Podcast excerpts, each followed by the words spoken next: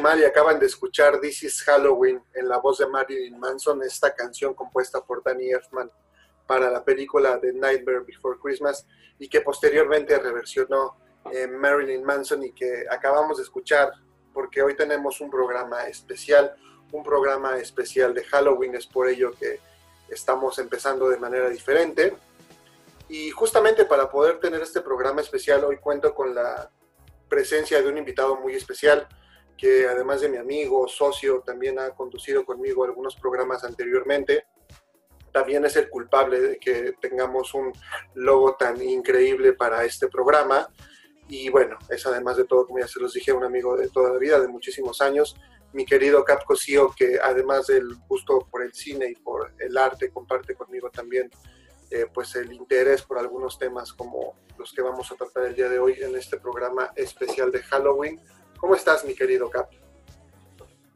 Hola, hola, mi queridísimo Chimal, ¿cómo estás? Este, pues, encantado de acompañarte en este programa especial, sobre todo por, por número uno, por la amistad y, la larga trayectoria que tenemos ahí eh, compartiendo un par de cosas, ¿no? Y segundo, porque es un tema, híjole, encantador, es una época eh, creo que diría que es como la Navidad para nosotros en la época del año, eh, una época que disfrutamos, que ya se siente el, el sabor y el olor de, de, la época. Eh, tristemente, digo, por la situación no, no podemos llevarla hasta donde nos gusta, pero a disfrutarla a nuestro modo y a nuestra manera, ¿no? Sí, la verdad es que es una época muy divertida. A mí me encanta pues, todo este folclore de los disfraces y demás. De hecho, lo, lo platicaba yo en un episodio anterior que me gusta mucho, por ejemplo, también toda la temática del Día de Muertos aquí en México, me parece muy colorida y me parece muy interesante y por supuesto parte de nuestra identidad y de nuestra idiosincrasia. Pero la realidad es que Halloween se me hace como muy divertido y todo lo que hay alrededor de, Trick or Treat o de estarte disfrazando y por supuesto también el cine de horror y toda esta parafernalia que se crea en el norte de, de, México, bueno, Estados Unidos particularmente, me parece muy, muy divertido, a pesar de que nos digan que no, que eso es una tradición extranjera y demás. Creo que tiene muchísimo valor también y, y viene acompañada de muchísimo bagaje cultural y creo que eso es muy, muy importante y muy padre. Creo que pues tú al igual que yo disfrutas como de esta parte de estarte disfrazando y demás. Incluso Claro. nos hemos disfrazado juntos, ¿no? Entonces, la realidad es que creo que es algo de lo, de lo que más eh, disfruto yo en relación con esta celebración. Y creo que tú compartes conmigo también, ¿no? Entonces es que finalmente es una época donde, por ejemplo, el Halloween es como, es como la fiesta, es como el relajo, es como esta parte de, como mencionas, bien mencionas, este, el disfrazarte, disfrutar de ver eh, la originalidad de la gente a la hora de disfrazarse. Y ya eh, este momento del Día de Muertos es como entrarle al folclore mexicano, esa parte sabrosa de, de México, de, de disfrutar el color y el olor y el sabor que tiene nuestra nuestra costumbre, ¿no? Este, de celebrar, pues, la visita de, de Día de Muertos o eh, incluso incluyendo, pues, todo lo, lo que lo rodea, ¿no? Eh, alimentos, este, la música que es fascinante, es este, cautivante. Eh, la verdad es que es una época, creo que llena de, de tantas cosas que, no sé, creo que el gusto se escucha incluso en, en la voz cuando lo vamos explicando, ¿no? Sí, sí, la realidad es que sí, y bueno, eh, igual advertirle a toda la gente que este, al ser un programa entre dos amigos, de pronto la charla se va a tornar, eh, pues, además de divertida y además de muy rica y llena de datos interesantes y de anécdotas, pues de pronto también a lo mejor va a ser un poquito más largo que los programas regulares, entonces para que se acomoden en su silla, en su sillón, en la cama, donde sea que lo estén escuchando y se dispongan a disfrutar de la presencia del Capcosío y de un servidor en este programa especial de Toma 1. Vamos a empezar con una película que es clásica, que ya tiene eh, pues más de 40 años, una película que en cierta forma ayudó a definir no solo el cine de horror, sino también de un subgénero que es conocido como el de eh, los slasher, que seguramente está en el imaginario de la mayor parte de todos ustedes, escuchas y también de nosotros ahorita conduciendo. Una película que se llama justamente Halloween, que en España fue conocida como La Noche de Halloween y que ahorita lo comentábamos, no sabíamos si a lo mejor en España había tenido quizás un título raro como eh, Los Calabazas o algo extraño, ¿no? Pero es una película que en realidad en su momento marcó, marcó un hito.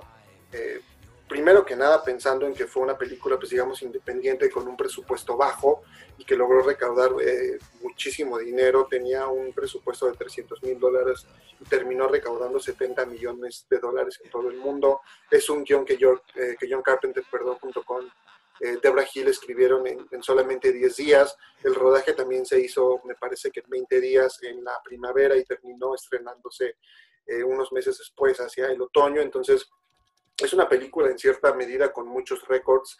Marca el debut cinematográfico de Jamie Lee Curtis, hija de, de, Tony Curtis y de Janet Lee, también dos leyendas del cine estadounidense de los años 50, 60.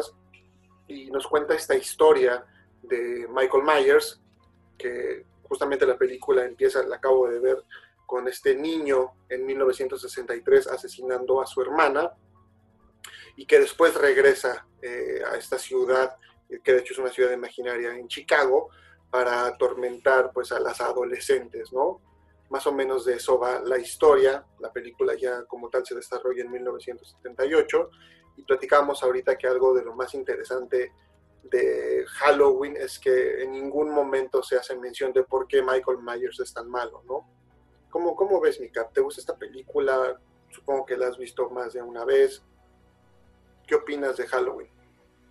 Pues justamente este es una película que creo que para su momento y para la época en la que salió, justamente tuvo como dio en el punto, ¿no? En, esa mella que fue cuando empezaron estas películas de slasher movies, creo que así es como se le llaman, eh, y híjole, ataca una parte muy, muy interesante, ¿no? Eh, donde te envuelve esta parte del psicópata que no tiene una razón de ser, de que no te explican en ningún momento precisamente el por qué pierde la razón. Eh, creo que eh, lo que te platicaba, ¿no? Eh, incluso en la forma en cómo se inspiró eh, John Carpenter para, para esta película, es precisamente, muchos decían que había sido en un asesino, eh, pues que muchos conocen de nombre Kane, que parecía sus facultades mentales, pero precisamente se equivocaban porque ahí fue en otra película, pues, en él para otra película. Para esta realmente él, lo llegó a platicar que este, fue cuando vio la mirada maligna de un niño, ¿no? Y de, de ahí nace como la idea de, bueno, vamos a hacer una película donde no expliquemos de dónde sale el, el personaje principal, ¿no? Este que nos aterra. Además es impresionante lo que lograron con un presupuesto pues relativamente corto. Inclusive hay un dato ahí interesante de, de la máscara que usan, ¿no? Que me parece que es del Capitán Kirk, creo que es de, de este Star Trek, sí, del Capitán Kirk. Sí, de William y otra de la, exactamente. Y nada más que por ahí le metieron un poquito de pintura, la deformaron un poquito para que este, pues, tuviera ese toque como más macabro. Porque la otra eh, propuesta era también de un personaje de aquel tiempo, de un payaso, pero el payaso no tenía como eh, eh, ese punch que, que lograron con la máscara de, de- del Capitán Kirk, que finalmente pues hasta la última película se siguió utilizando. Que ahorita que mencionas lo del payaso, fíjate que de hecho cuando inicia eh, Halloween, la primera, la secuencia inicial, eh, ves a Michael Myers niño y que trae justamente como un traje de payaso. Y la máscara que se pone, que es una máscara que deja ahí tirado eh, pues, el novio de su hermana, es de un Ah. payaso. Entonces se la pone y es cuando ya cuchilla a, a su hermana, justamente.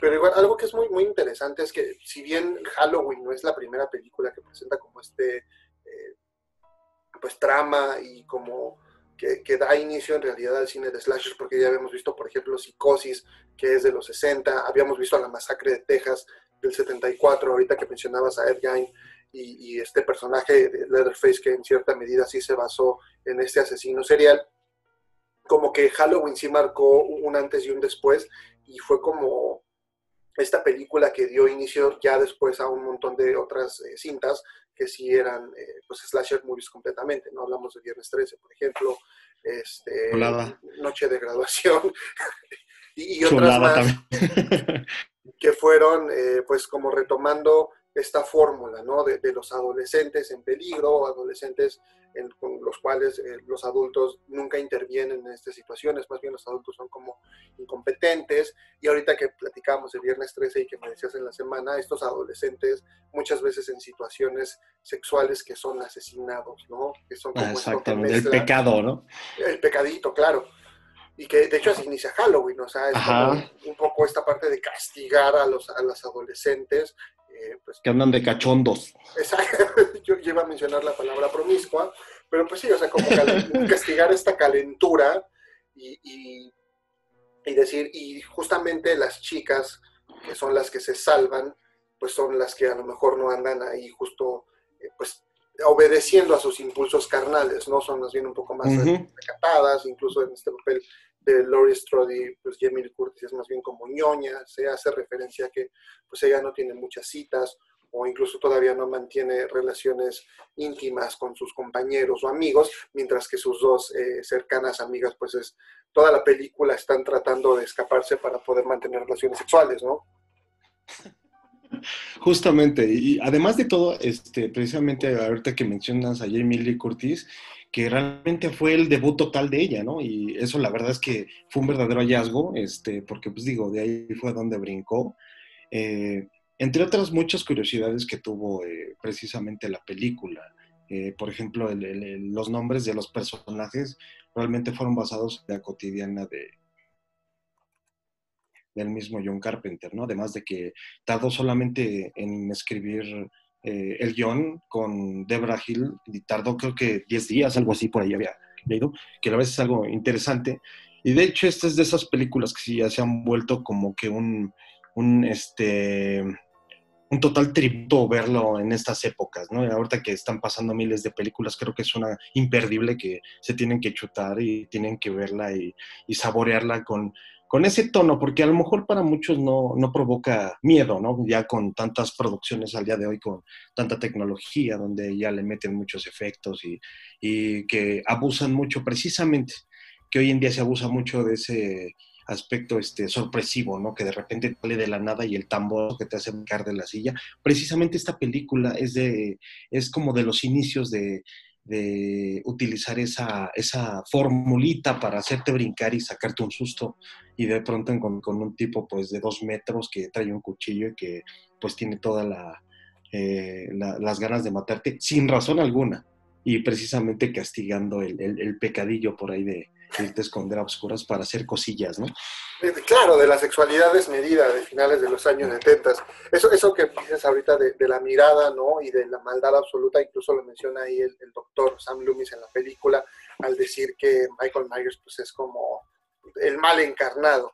Entonces, bien dices, nunca se explica, o sea, no hay ninguna razón para que él sea malo, es decir, no fue un niño maltratado, eh, no fue abusado, no le hacían bullying en la escuela, simplemente era como pues alguien que tenía la maldad dentro de él.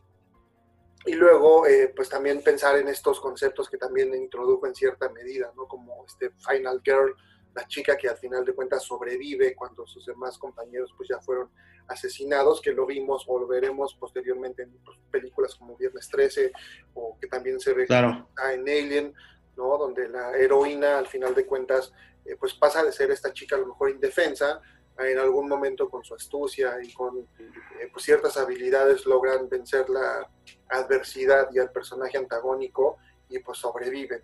Entonces creo que sí, en ese sentido, pues Halloween marcó un antes y un después. Y como bien dices, ya habíamos visto producciones tremendamente impresionantes, como quizá El Exorcista, y sin embargo Halloween, el terror que maneja y la perspectiva que le da, creo que lo hace muy interesante y creo que vale la pena verla. No, estoy totalmente de acuerdo. Es una de, esas películas que este, no se pueden perder. eh, Sobre todo, digo, hay muchos que a lo mejor ya en nuevas generaciones ya están más acostumbrados a, a un estilo diferente de terror, ¿no?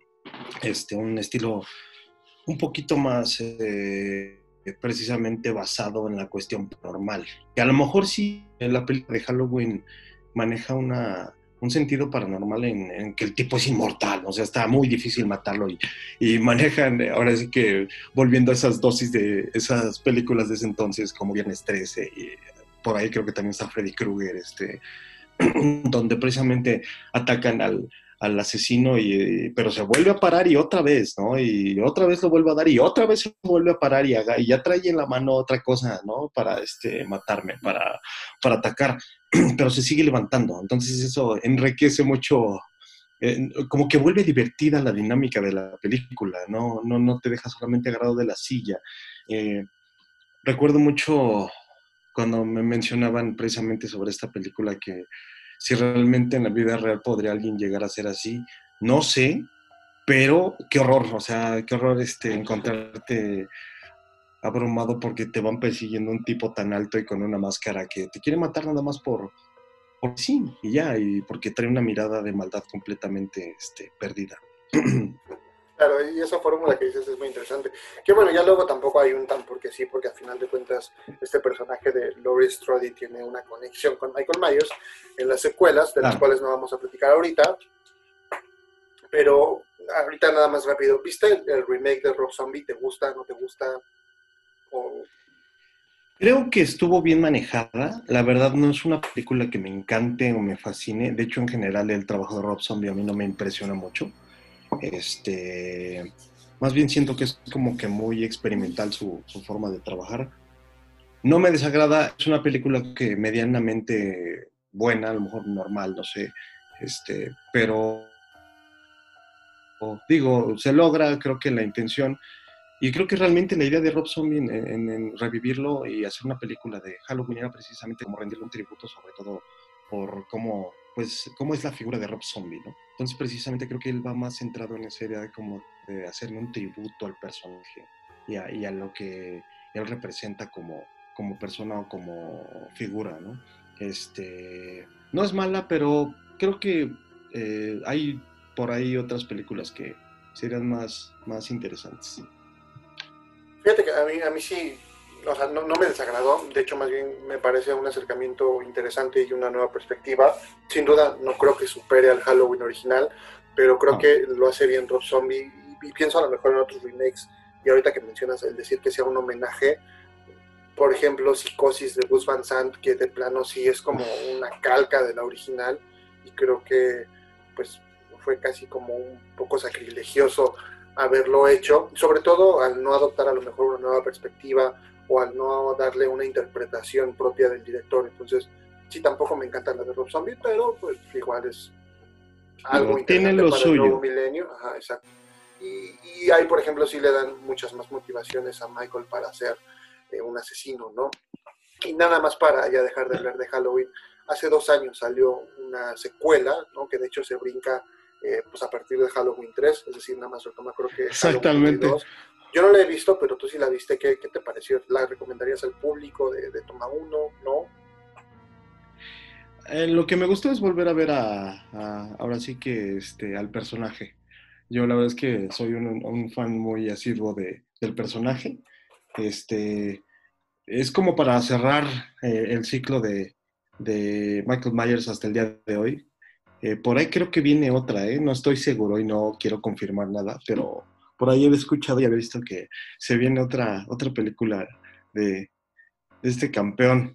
Sí, sí, hay secuela. Este, Ajá. Entonces, híjole, no sé. eh, estoy esperanzado que sea una chulada porque digo, al día de superar las películas viejas siempre pasa esto, ¿no? Que ves la película original, vienen otras y dices, híjole, no. Es como, no sé, este, a lo mejor, digo, tú y yo somos fanáticos de esta película de los guerreros y a mí me daría pavor que algún eh, director se le ocurriera hacer una, un remake de, de, esa película, ¿no? Pero finalmente lo que lograron con ella es impresionante y quedas cautivado.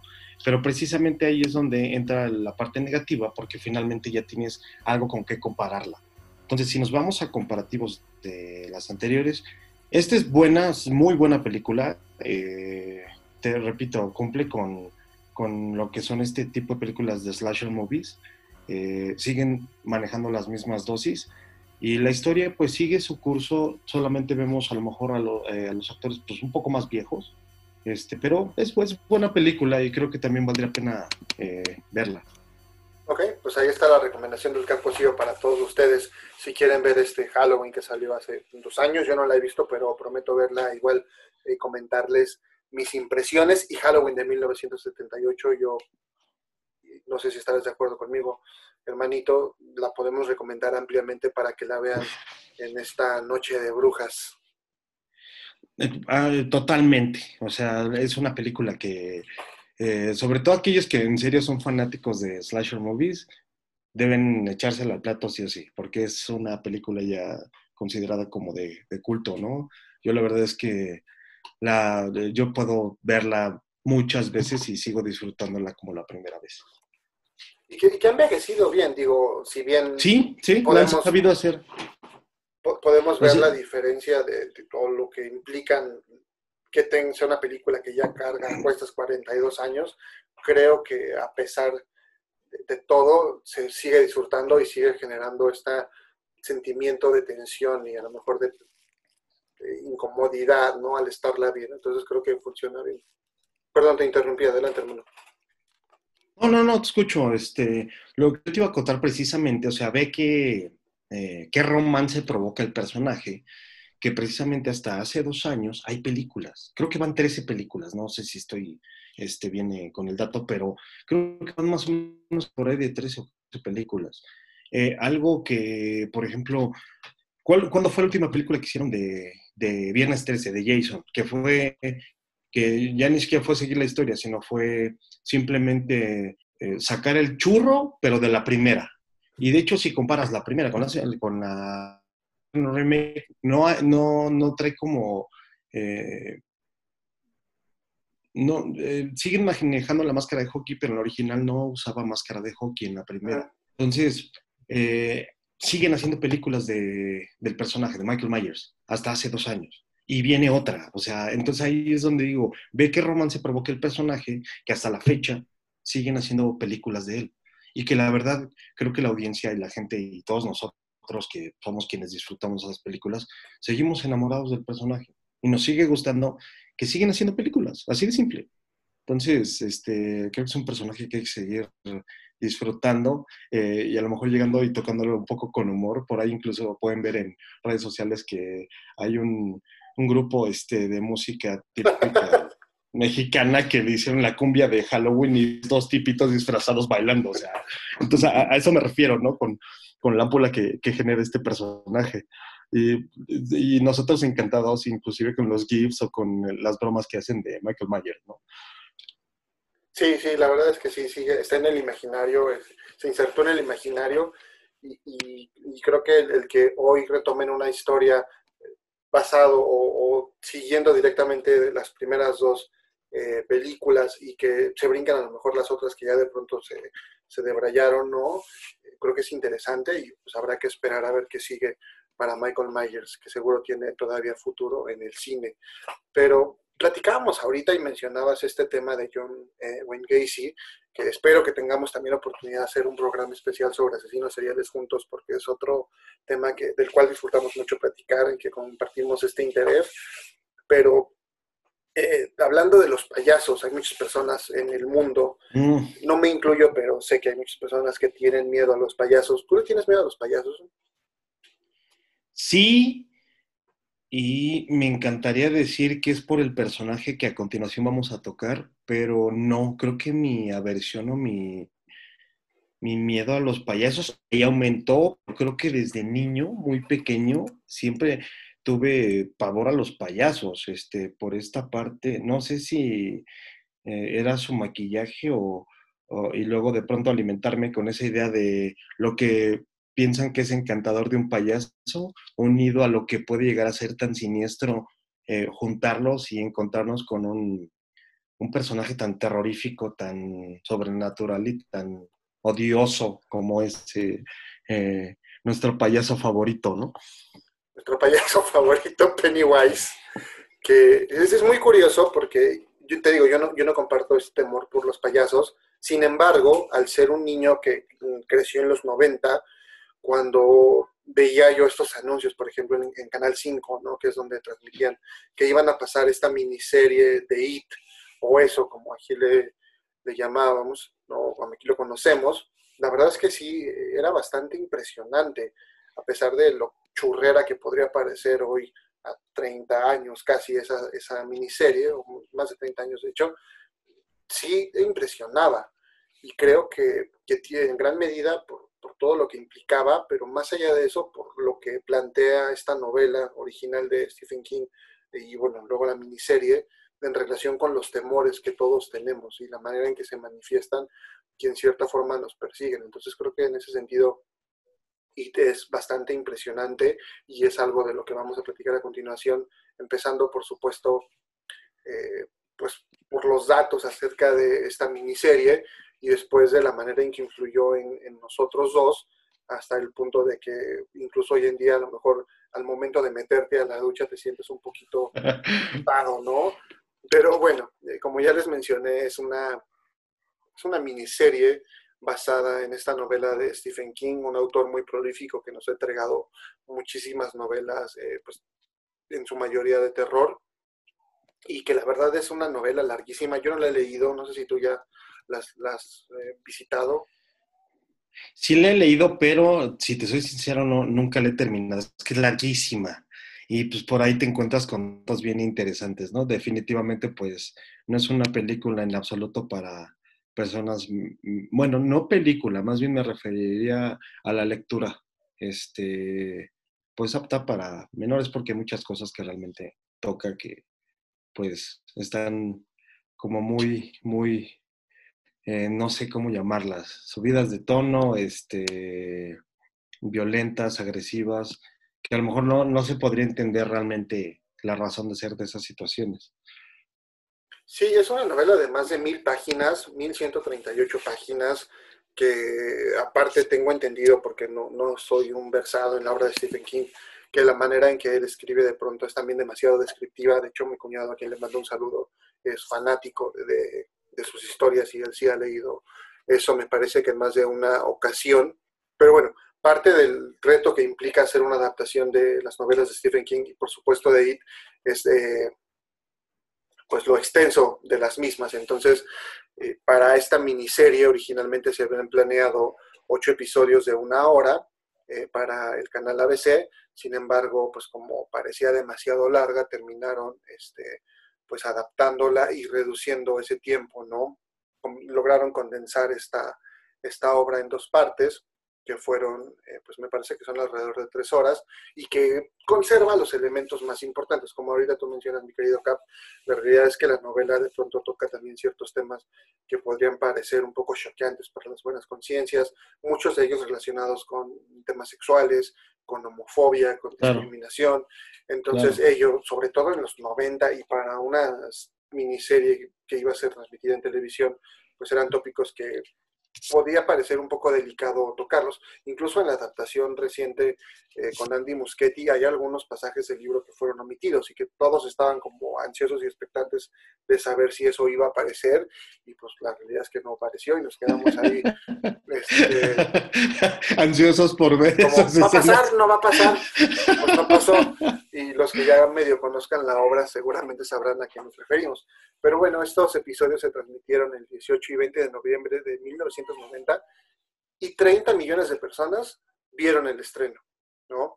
Y bueno, la actuación de, Tim Curry, este actor que de hecho está eh, pues actualmente en un estado de salud eh, bastante eh, lamentable, ¿no? Desafortunadamente, creo que es lo que más impresionó, a pesar de que pues el maquillaje puede ser o no tenían los efectos especiales que tiene esta última versión que acabamos de ver en el cine hace un par de años. Creo que la manera en que este actor desarrolla el personaje es lo que seguramente logró impresionarnos a muchos de nosotros allá por los años 90. ¿Tú te acuerdas, güey, qué sentiste o qué, o qué te provocaba ver esta miniserie? ¿La viste cuando eras niño? ¿La viste años después? No. ¿Qué pasó ahí? pues fíjate que esta película sale, este, recién cuando sale, eh, que bueno, este, como dato, pues nunca salió en el cine, sino salió como una, precisamente una serie televisiva. Eh, recuerdo que veía los comerciales cuando iba a pasar esos de Canal 5 que salía como el 5 en una moneda y que giraba. Este, y salían eh, de repente las escenas, principalmente la del baño, donde sale con este, acosando al, al, al pequeño Jonathan Brandis.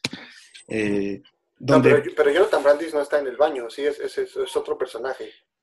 No me acuerdo bien si es Jonathan Brandis, es Jonathan Brandis, que le sale precisamente de la coladera y que se empiezan a mover las malditas regaderas. Puta, creo que ahí nadie se quería bañar. O sea, la verdad es que fue un momento donde este, solamente con ver esa escena tuve, porque fíjate, me daba miedo, pero sin embargo era de esos squinkles morbosos que quería verlo. No sé si me entiendas esa estupidez en mí, o sea, me da miedo, le tengo pavor, pero quería verlo. Y cuando por fin conseguí verlo, ya no dormía. o sea, como que yo mismo me, metía en la cabeza la, la idea de que me lo iba a encontrar en la noche, o que de repente me iba a hablar, o de repente iba a pasar un globo rojo volando por mi habitación, no sé. Eh, pero si yo de por sí no quería payasos, creo que con esta miniserie, eh, sobre todo precisamente por la excepcional actuación de Tim Curry, que bueno, desafortunadamente ya por su estado actual y por su edad, pues ya no, no, tenemos la oportunidad de que nos regale un poquito más de su gran talento. Eh, precisamente ahí me, me, dominó ese por hacia los payasos. O sea, ahí creo que gran parte de mi generación lo odiaba. Y a lo mejor yo no carajo, ¿por qué existen estas películas? Qué horror. Pero creo que el día de hoy, si hubieran precisamente acotando lo que mencionabas, de que iba a una miniserie de ocho capítulos, de una hora, ¿no? Yo en estos momentos creo que estaría encantado de verla. En estos momentos creo que la disfrutaría mucho, eh, porque es un personaje icónico, es un personaje que, bueno, a qué grado ha llegado que pues, le eh, hicieron un par de películas nuevas, ¿no? Precisamente hablando de, del queridísimo Pennywise. Eh, y pues justamente tomando una dosis de lo que normalmente se entiende que es un payaso, que es algo gracioso y algo para niños, y meterle de pronto esa parte siniestra, ¿no? Que bueno, precisamente basados en la historia de John Wayne Gacy, que no precisamente eh, se juntó eso, pero en la vida real, y que fue pues desafortunadamente algo, una historia sumamente tétrica y terrible porque era un ogro vestido de payaso. Pero la verdad es que es una película muy buena, eh, sobre todo para la época que tiene, que causó un, causó un impacto en la juventud de ese entonces, creo que impresionante. Y creo que te puedo apostar que muchos que no le tenían miedo a los payasos a raíz de esa película empezaron a temerle a los payasos. Oye, este, sí, la verdad es que, y, y comparto contigo eso y creo que nos pasó a muchísimos, o sea, esta parte de tener el, el temor de ver, incluso como decíamos, ¿no? Desde el comercial a, allá ver como tal la película, o sea, te daba este, no, qué miedo, pero a la vez lo querías ver, o sea, querías saber qué pasaba. Entonces, eh, Exactamente. Lo comparto completamente contigo. Igual nada más ahorita, justo el personaje de Jonathan Brandis, que es Bill, no es el personaje de las duchas, nada más igual ahí como, como mantenerlo eh, claro, pero este pero igual cuenta, por ejemplo, también con un actor como Seth Green, que posteriormente eh, pues ya se desarrolló eh, más a, a nivel también Más. este, actoral, ¿no? Y, y, por ejemplo, bueno, Jonathan Brandis, que me platicabas hace unos años también, cuando conducíamos otro programa que terminó suicidándose. Y que Sí, son me acuerdo de la, la impresión de tocar a... Sí, yo no lo podía creer. Eso sí, no, no, o sea, no, sí, no, no olvido precisamente el, el- el- tu rostro cuando te dije que de pronto salió el tema de, de, de eso y te dije, sí, que ya se suicidó en 2003 y la mirada que hiciste, no, no jodas, ¿en serio? sí. Bueno, Le dio un ataque, yo creo, estuvo tremenda esa ocasión, man. Y perdón, y la, y la escena del baño es con el personaje de, de Eddie, que ahí le dicen Eddie. incluso Eddie Spaghetti, ¿te acuerdas? Entonces, este, el Claro, personaje, sí, el personaje sí, sí, de Seth Green, que es Richard Tossier y que es como el bromista, así le dice Eddie Spaghetti, y ahí es donde pues pasa lo de las duchas, que es un te- temor tremendo. Que es, es importante también mencionar todas estas de, pues, alegorías que hace Stephen King o, o que se ven en las películas o en esta miniserie, que muchas están justamente relacionadas en parte a lo mejor con la sexualidad de los personajes, no se puede hablar de manera velada sobre abuso sexual, sobre este paso de la niñez a la adolescencia, eh, por ejemplo, todo el tema de la sangre y Beverly, eso pues es una clara alusión a eh, pues el, periodo, ¿no? La menstruación del personaje y cómo está teniendo esos cambios hormonales, que creo que es algo también de lo que habla la historia y cómo estos niños empiezan a convertirse en adultos, ¿no? Algo de lo que sí de pronto es como muy eh, casi risible en esta versión de 1990 es el final, ¿no? La manera en que lo matan. Ah. Por ahí se le abre la cabeza y se ve Ah, no, no. más luminoso. Creo que eso pues parece un poco casi chistoso, pero en general creo que todo lo anterior, sobre todo la época en que ellos son niños, sí es bastante impresionante. Quizá porque nosotros al ser niños en esa época nos identificábamos más con esos personajes que con los personajes adultos, ¿no? Claro, es- que se vuelve algo completamente chusco el final de la película. Eh, eh, sobre todo, eh, sí de la 1, además, este, obviamente, pues si le exigimos unos efectos como los de- del día de hoy y como fue la, esta última eh, remake que, que hicieron de, de ambas películas, pues obviamente, este, si nos vamos a cuestión de tecnología, le va a ganar. Pero la esencia, precisamente, es la que creo que cabe rescatar. La actuación que tiene Tim Curry es increíble, este, porque su gesticulación creo que es precisamente algo que eh, lleva gran parte de la película que te aterra y te, y te, te- te espanta, te asusta, te, te vuelve loco, ¿no? Eh, sobre todo cuando eres un niño, pues con cierta edad, porque pues digo, ya cuando como adulto la ves dices, qué estupidez. O sea, inclusive este, al nivel de sus, los efectos que ves al final de en la muerte de Pennywise, es este, no sé, me pareció hasta algo chusco, ¿no? Yo te puedo decir que a mí me obligaron a verla, a verla y a- para perderle el miedo, sí, o sea, de verdad, porque yo le tenía pavor al, al personaje hasta que un, un buen amigo este, me obligó a verla y a ver ambas partes, o sea, no solo la uno, me eché las dos.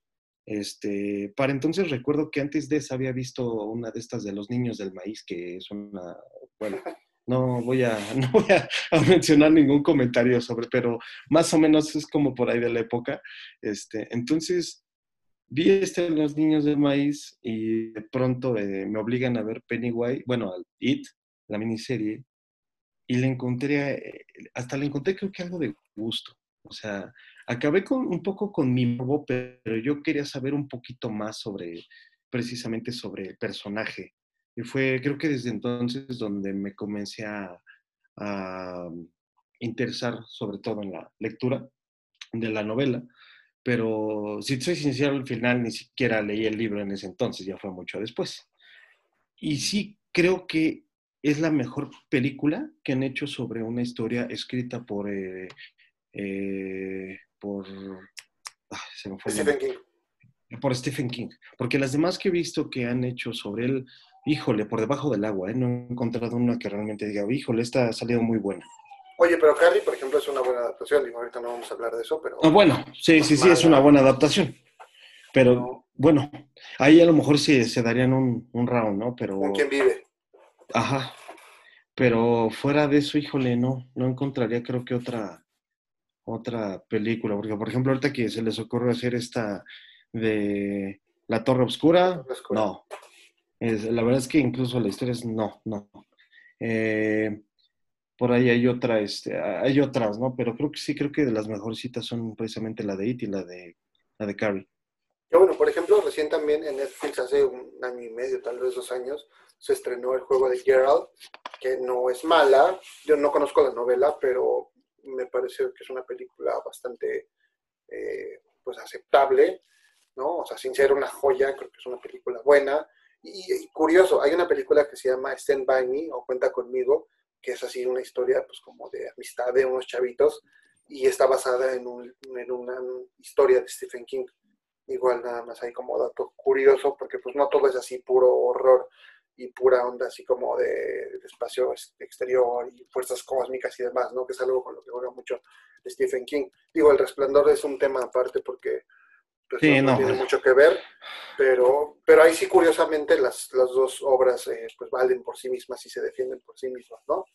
Pero pues bueno, It, una, una miniserie, perdón, que marcó la infancia de muchos y si ustedes al igual que nosotros eh, pues tenían miedo de entrar a las duchas porque pensaban que podía parecérseles un payaso, creo que ya es tiempo de superarlo y, y de ver esta miniserie. Yo de hecho la tengo ahí en DVD. Te digo que mi cuñado es súper fan, entonces me la regaló porque era de él. Pero tienes la, la anterior, supongo, Sí, sí, sí, o- obviamente la... La, este, la original. La, la original con Tim Curry. Y también tenía yo una playera, no sé si te acuerdas, esa playera me la regaló él porque a mi Ah, una hermana no, ¿eh? no la hacía muy feliz tener esta, o ver esa playera que se la pusiera a su marido, entonces me dijo, pues te la regalo. Entonces, algo Pero es que si, si te das cuenta, por ahí estamos medio enfermillos, ¿no? Nos gustan estos temas medio escabrosos y estas este, historias de, de horror que a lo mejor a muchos este, les causan pesadillas, pero nosotros cómo disfrutamos de, de estos, este, de estas dosis de adrenalina que de provocan. tópicos, que ya, ya hablaremos, seguramente podemos hacer también un programa ahí de temas paranormales, no los quiero emocionar, pero aquí el Capcosío es eh, tremendo conocedor, es como el Carlos Trejo de- del grupo, entonces... Ah, no, güey, no me, no me sobajes así, no me sobajes así. No, no, no, es más bien como, como el Ed Warren del grupo. Y justamente hablando de Ed Warren, vamos a pasar a, a la siguiente o siguientes dos películas que son El Conjuro 1 y 2. Uh, chulada.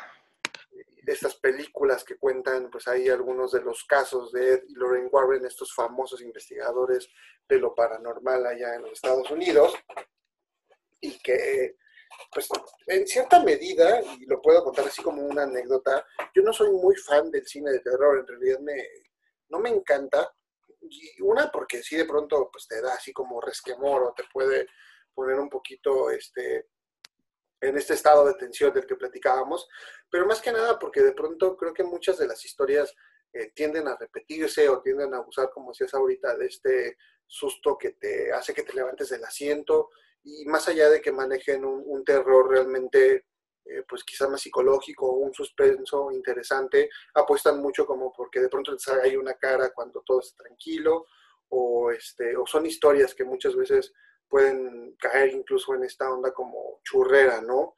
Y la verdad es que cuando vi el conjuro, la, la primera, me pareció una propuesta muy interesante, me gustó mucho estéticamente, me gustaron las actuaciones, me gustó la trama. Creo que esta precisamente no abusaba como de estos elementos de que estás ahí tranquilo y de pronto te sale eh, por ahí una, una, cara pintada o algo. La música... El tamborazo. Que, exacto. ¡pum!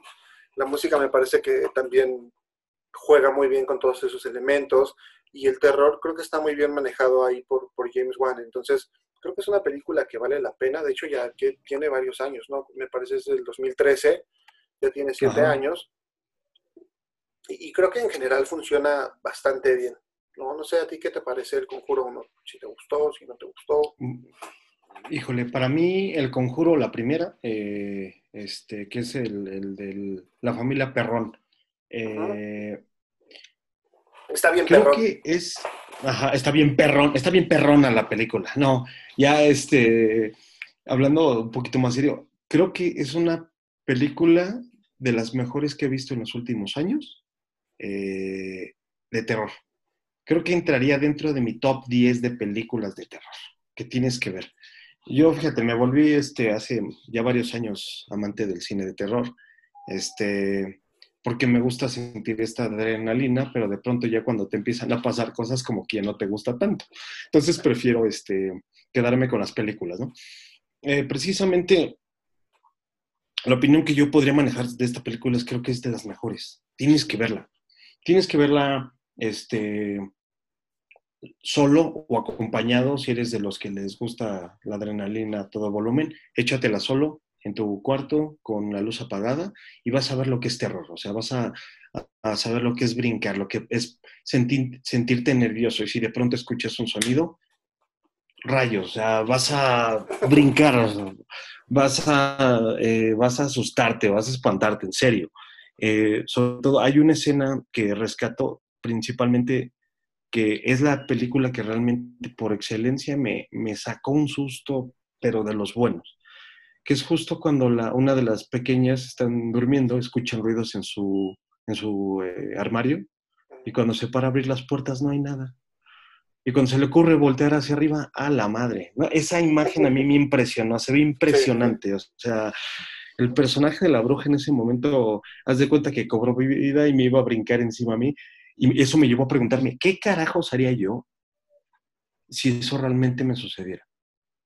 ¿Qué harías? O sea, es una buena pregunta que vale la pena que todos nos hagamos. O sea, ¿qué harías? Imagínate que estás tú ahí y que realmente es algo que te está sucediendo y de pronto abres el armario y no hay nadie, volteas arriba, te sonríe y te brinca encima. ¿Tú qué harías, Chimal? ¿Golpearías? Y, o sea, no, no sé. O sea, yo me haré en los pantalones, me desmayo, no tengo idea. Eh, ya, ya me puse nervioso porque estoy aquí en un cuarto solo grabando. No estoy a oscuras, obviamente, pero de pronto sentí como esta sensación de sudor frío. No, es, es- es muy, muy buena. Fíjate que una, una secuencia que me gustó mucho es cuando están jugando como a escondidas y que aplauden. Esa me pareció Ah, muy, sí. muy bien llevada porque tampoco te lleva a ningún lado. O sea, no te lleva que están aplaudiendo y como decíamos ahorita, de repente te salta algo, ¿no? O sea, lo manejan de, de una manera muy inteligente ahí el director y eso creo que está, está fantástico. Creo que es de, de mis partes preferidas de la, de la película, ¿no? Y algo que también me agradó y que de- ya de ahí después se desprendieron este, unos spin-off muy, muy chafones, ¿no?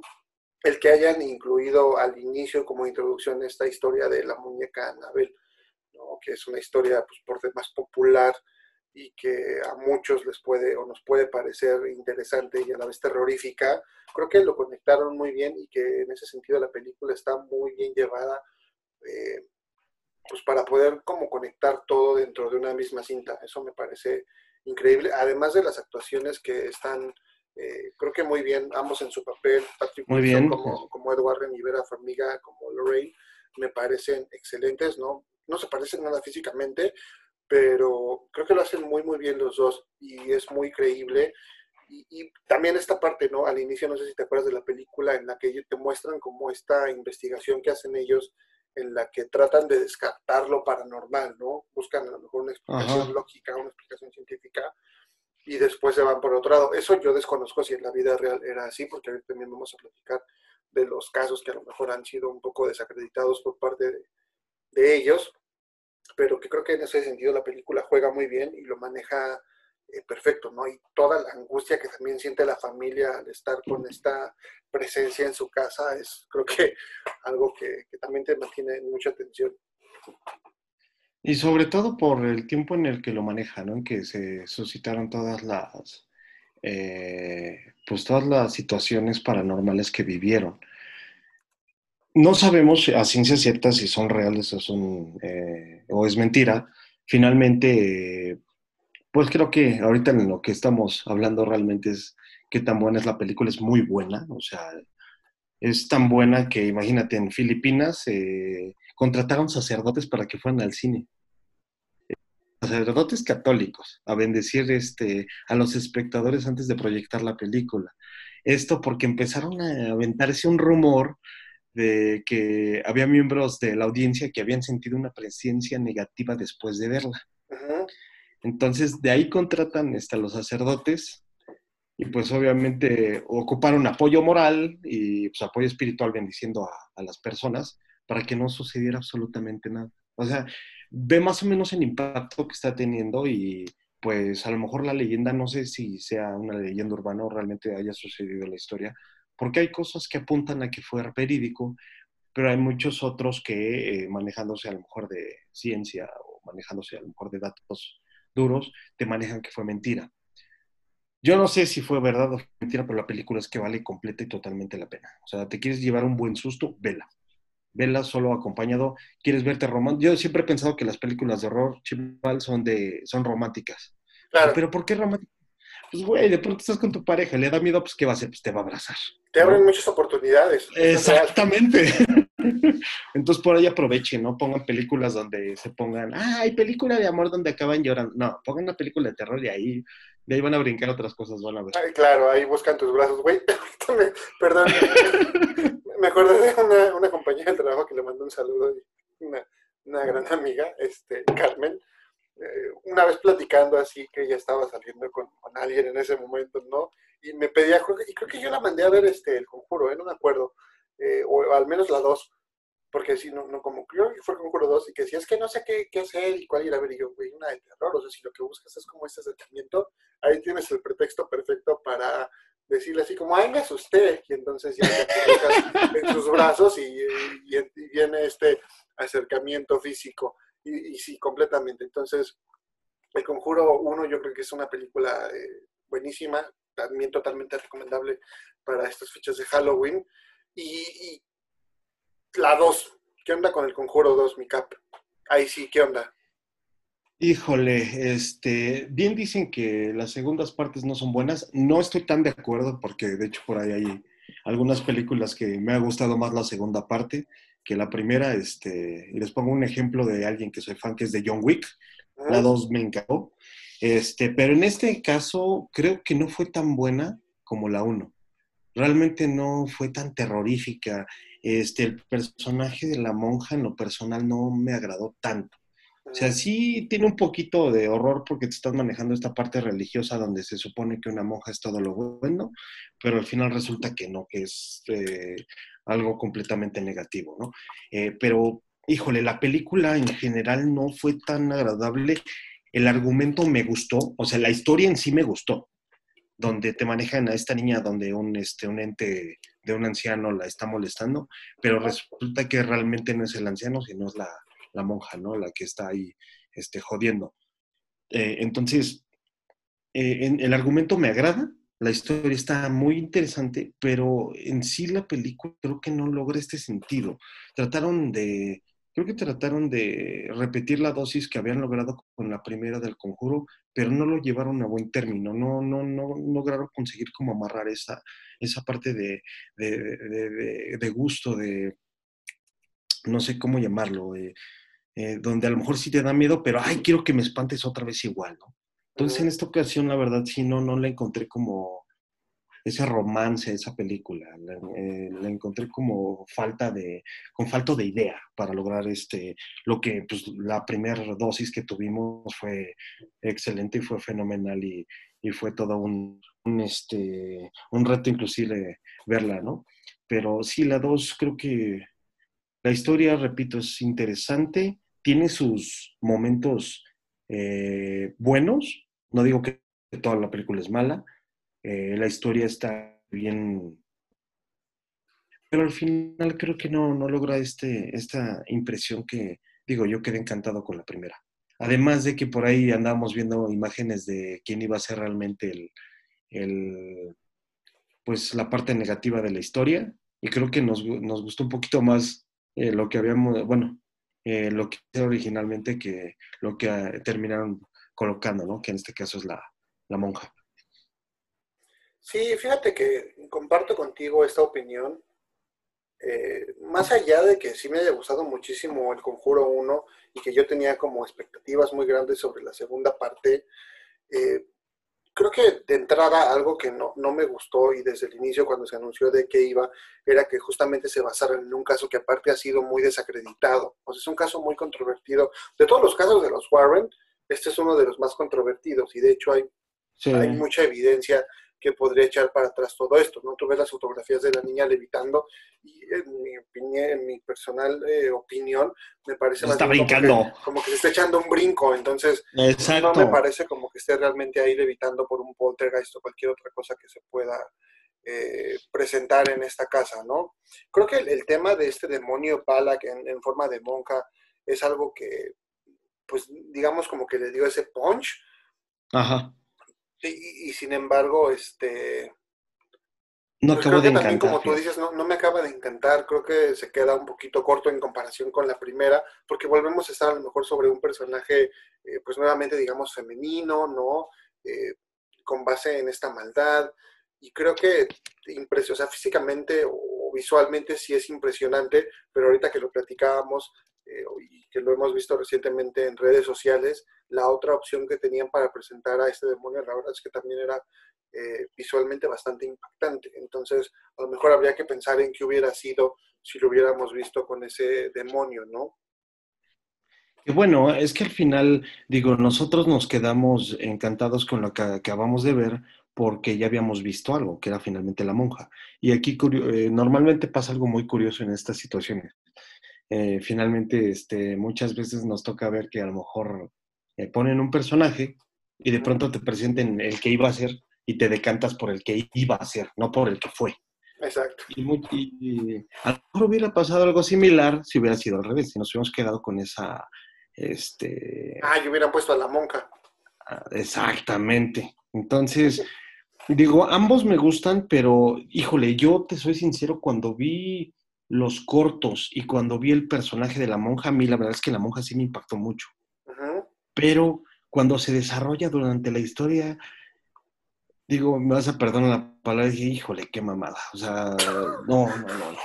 Te voy a poner un pitido Sí, ahí no. porque... No, o sea, la verdad es que sí, no, no, no, no, no me encantó. O sea, no, no fue un, no quedé encantado o apasionado por él. eh, Este, dije, híjole, esperaba mucho y a la final acabó por, por decepcionarme.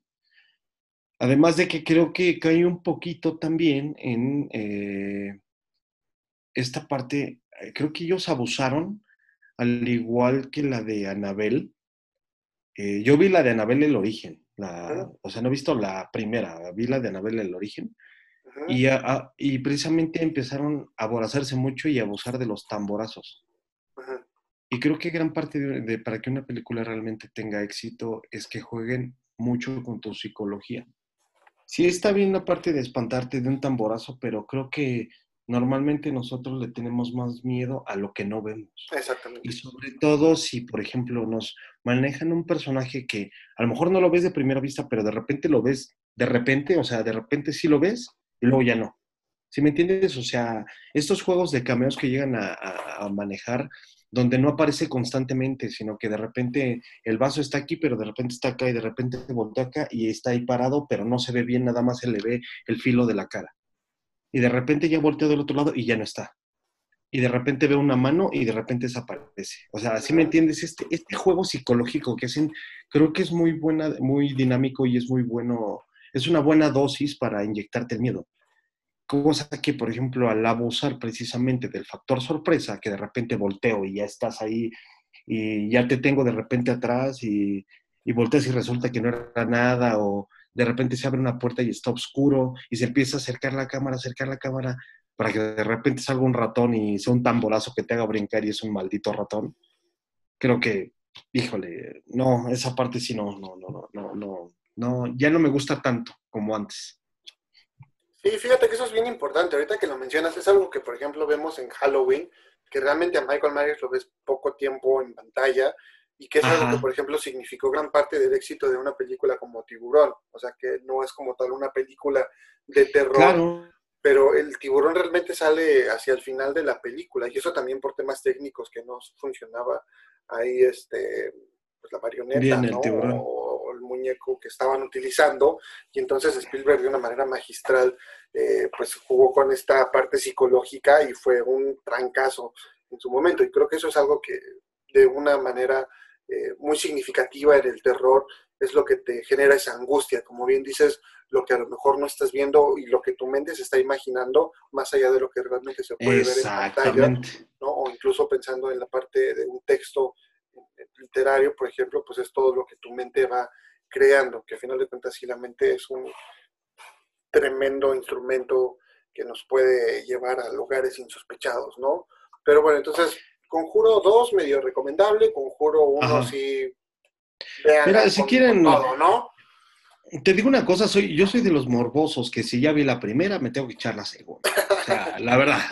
A ver qué acaba. Te lo- te lo- exacto, o sea, te lo menciono, por ejemplo, que ahorita estoy agarrando yo mi ritual de ver Viernes 13 y me estoy realmente echando todas, o sea, una diaria y todavía me faltan bastantes. Creo que la única que no voy a ver es precisamente la de Jason X, que es nefasta. Pero eh, yo les recomiendo que más bien se echen todas las del universo del conjuro, todas.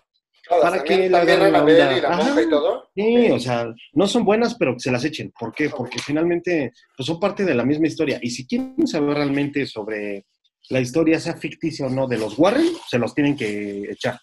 El Conjuro, El Conjuro 2, este, Anabel, La Monja, que lo que te dice hace rato, yo lo que rescato de esa película es que sale pues, un actor mexicano.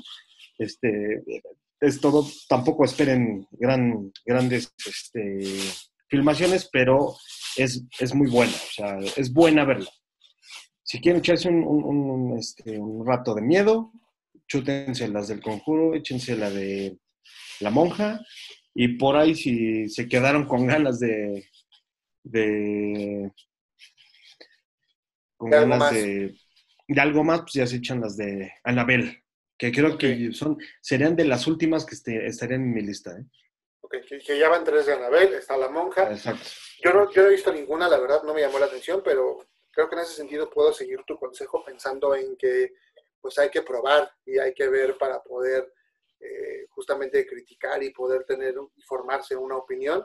Viene también el Conjuro 3, al parecer eh, programada para el año que viene, que toca uno de los temas y uno de los casos también más eh, controversiales y más destacados para los Warren, que es, eh, ¿cuál es el nombre, Alexis? ¿Te me fuiste? ¿Te me Es que me... Ajá, sí, perdón, no, es que andaba batallando con el micrófono. No, no te preocupes. El caso para la tercera película es... Ah, la de Amityville. Exactamente. Amityville. Que yo en lo personal, justamente hace rato lo discutíamos un poquito, este, creo que nos atrae más la parte no paranormal, la parte del muchacho, que realmente la cuestión paranormal, ¿no? Pero finalmente hay que ver cómo llevan a término esta, esta película. Yo la verdad es que sí espero que sea algo mejor de, de que la de la anterior de, de la monja. Este, entonces, pues a ver qué, qué nos preparan, porque por ahí del 2021 también viene un remake de una peliculita que ahorita vamos a, a platicar. Exacto, bien, que, no vamos a hablar tanto de la película y que se me hace muy extraño que vayan a hacer un remake de esta película porque es un súper clásico, ¿no? Ahorita que platicabas que en el conjuro en Filipinas llevaron algunos sacerdotes a las salas de cine para que pudieran brindar auxilio a la población. Esta película cuando se estrenó había literal también enfermeras y personal de primeros auxilios afuera de las salas de cine porque la gente salía muy impresionada, estaba en shock y, y realmente les afectó muchísimo. Y estamos hablando de una película que es icono, que es un clásico y que aparte también revolucionó la forma de contar historias, la forma de hacer cine y la forma en que veíamos el terror y es El Exorcista. No vamos a hablar tanto de la película, que así como dato curioso, aquí el, buen Cap es una de las películas que más terror le provocan y que sí efectivamente es es muy impresionante El Exorcista. Creo que a la fecha eh, verla sigue pareciendo eh, o sea, sigue siendo tan actual y los efectos siguen siendo tan impresionantes que, digo, seguramente a nivel tecnológico y demás pueden superarse, pero lo que está hecho hoy sigue impresionando, yo creo que a quien lo vea, ¿no? Entonces, realmente marcó una época, eh, fue un hito tremendo en su momento. Y, les digo, a la fecha no entiendo por qué van a hacer un remake, habrá que verlo y habrá que formarnos una opinión. Sin embargo, esta película creo que sí marcó a una generación completa. Y más allá de la película, este, digo, ya, ya dijimos que a ti te... Me acuerdo que la vimos juntos, este, me obligaron, me, obligaron, me obligaron a verlo ustedes. O sea, yo realmente te puedo decir que hasta, hasta ese día, y no, le, no les hablo que tiene mucho tiempo, o sea, a lo mucho unos tres años, porque yo no había podido verla completa y de hecho incluso para mí representa un reto verla incluso solo. Es una película que a mí me lleva, lleva mis miedos creo que al extremo, en serio, es una película sumamente difícil para mí a pesar de que soy amante del cine de terror, pero esta película en, verdad me causa como emociones muy, muy horribles, muy terroríficas.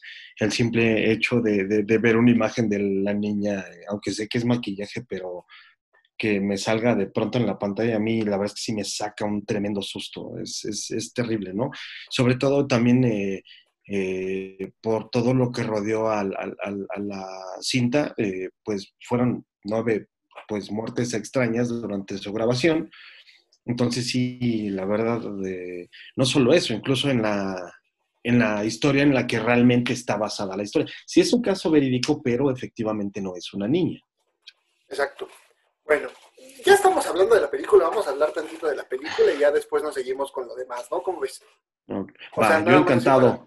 Esta, como dice aquí el CAP, esa película la vimos juntos él y yo, eh, con otro amigo que igual le mandamos un saludo.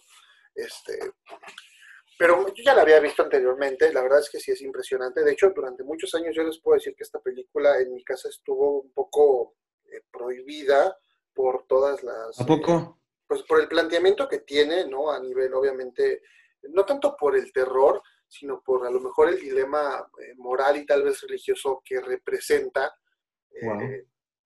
y además porque mi mamá, al igual que tú, tiene eh, pues una especie de fijación y de temor muy marcado por esta película. Igual ahorita también les voy a platicar un poquito más adelante por qué. Porque pues digamos mi mamá cuando esta película se estrenó pues era una adolescente y fue sumamente impresionante. Ella nunca la había visto, de hecho creo que nunca la ha visto a la fecha porque tenía o presentaba esta misma situación que tu presentación. Me acuerdo que mi madre pasaban por ahí algún anuncio de pronto que la transmitían en el canal 11 y entonces mi mamá literalmente tenía que apagar la televisión o que voltearse porque en realidad le incomodaba mucho y, le generaba mucho temor. Entonces yo esta película realmente ya la vi pues, siendo no adulto, pero quizás sí a los 15, 16 años.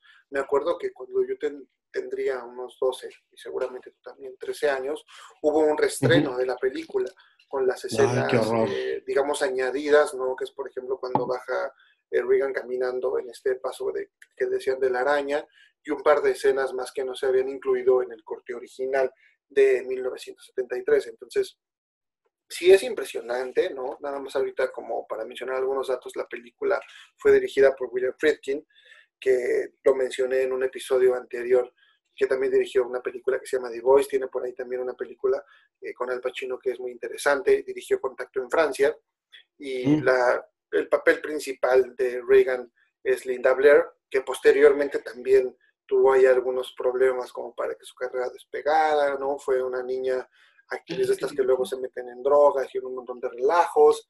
También está por ahí Ellen Burstyn en el papel de su mamá, Jason Miller como el padre este joven que es Damien Carras, y también está Max von Sydow, Max von Sydow, perdón, que recién lo pudimos ver ahí en Game of Thrones, y es una película que sí trata unos temas, eh, pues, digamos, bastante fuertes, ¿no? Y bastante delicados, sobre todo pensando a lo mejor en la época en que se estrenó la película, que es inicio de, la década de 1970, con una niña como protagonista, creo que eso lo hace todavía más impresionante al ver a una eh, pues preadolescente viviendo estas situaciones eh, tan fuertes y tan traumáticas, y además de todas las implicaciones que tiene en relación eh, con la fe de los protagonistas, ¿no? Es decir, los sacerdotes que de pronto no saben cómo manejar este problema y cómo pelearse incluso con sus propios demonios. Entonces sí, es una película impresionante y algo de lo que me llama mucho la atención a mí de esta película y que lo platicaba ahora que nos querías verla con nosotros, es que realmente la película, la mayor parte del tiempo, no se ven estas escenas impresionantes que todos asociamos con el exorcista. O sea, es decir, no ves a Reagan vomitar, ni la ves No. levitando, ¿no? Ajá. Con este cuarto lleno de frío en el que saca este vapor y se ve eh, muy impresionante. Más bien, mucho antes habla, por ejemplo, de, de todos estos temores que creo que en general tenemos los seres humanos, quizás hacia la soledad. Es una niña eh, que pues sus padres están divorciados, es este, obviamente no tiene muchos amigos, su mamá es actriz, pasa poco tiempo en casa, ¿no? También el padre, por ejemplo, Carras, que es joven, tiene por ahí algunos demonios internos con los cuales tiene que estarse peleando, lo mismo que el sacerdote anciano. Entonces, en ese sentido, creo que la obra, eh, tanto el libro como la película, plantean todos estos temores y todas estas demonios que cada uno tiene de manera interna y que en cierta forma se ven representados por la posesión diabólica por parte de Pazuzu hacia el personaje de Reagan, ¿no?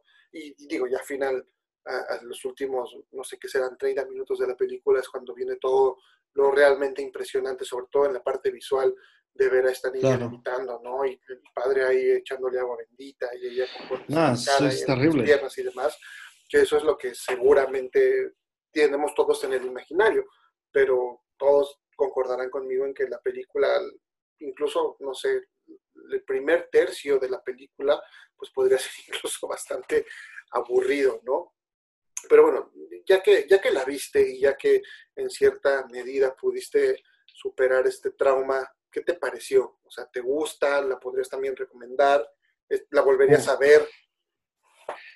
Sí, y va a sonar muy marica de mi parte. Sí, la volveré a ver, pero no solo. La verdad es que sí, a la fecha es una película que a mí me impresiona de sobremanera. A pesar de que ya tiene bastantes años, o sea, es del 72, ¿no? Eh, no, Sí, comenzó el rodaje en el 73. 72, este, 73 exactamente. Es una película que en verdad eh, a mí me ha llevado al límite. O sea, he visto muchas películas de terror y tengo como un top que puedo decir cuáles han sido como las que me han acercado un poquito más a sentirme con miedo. Este, pero esta es la número uno. Esta la pondré en primer lugar de todas. O sea, si quieren sacar un buen susto, quieren sentirse realmente amenazados, quieren sentirse dentro de la película, véanla. O sea, y, y recuerdo que a, a pesar de que ya tiene dos, tres años que la vi con ustedes, recuerdo que incluso al regresar a mi casa me sentía sumamente nervioso. En serio, es una película que a mí me, me ha marcado sobre cualquier otra. Es una película que me, me- me lleva al límite de, de- de sacar el valor que tengo como hombre, como ser humano, porque me- es impresionante lo que lograron eh, eh, con una, eh, una tecnología pues, de ese entonces, con el maquillaje que le pusieron, que como mencionaste por ahí, ella también tuvo ahí como sus cosillas. Es una actuación impresionante la voz que manejan. eh, y por ahí también manejaron esta parte que de repente te salía la, la cara de Pazuzu, ¿no? O sea, estás en una escena y entre escenas, chin, te aparece, pero no sale mucho tiempo. Es cuestión como en fracción de segundos que lo ves. Y esa parte también me inyectó a mí un terror y un pavor, porque la cara que, que sale es, es espantosa, es horrible. Eh, y además de eso, pues, pues todas las situaciones paranormales que sucedieron alrededor de la película, pues creo que la llenan todavía más de, de horror, de terror, este, porque empezaron de ahí a salir lo que había sucedido desde eh, que días antes de la filmación se incendió este, el decorado que, de la casa de la niña, que estaba pose- poseída, y murieron tres operarios.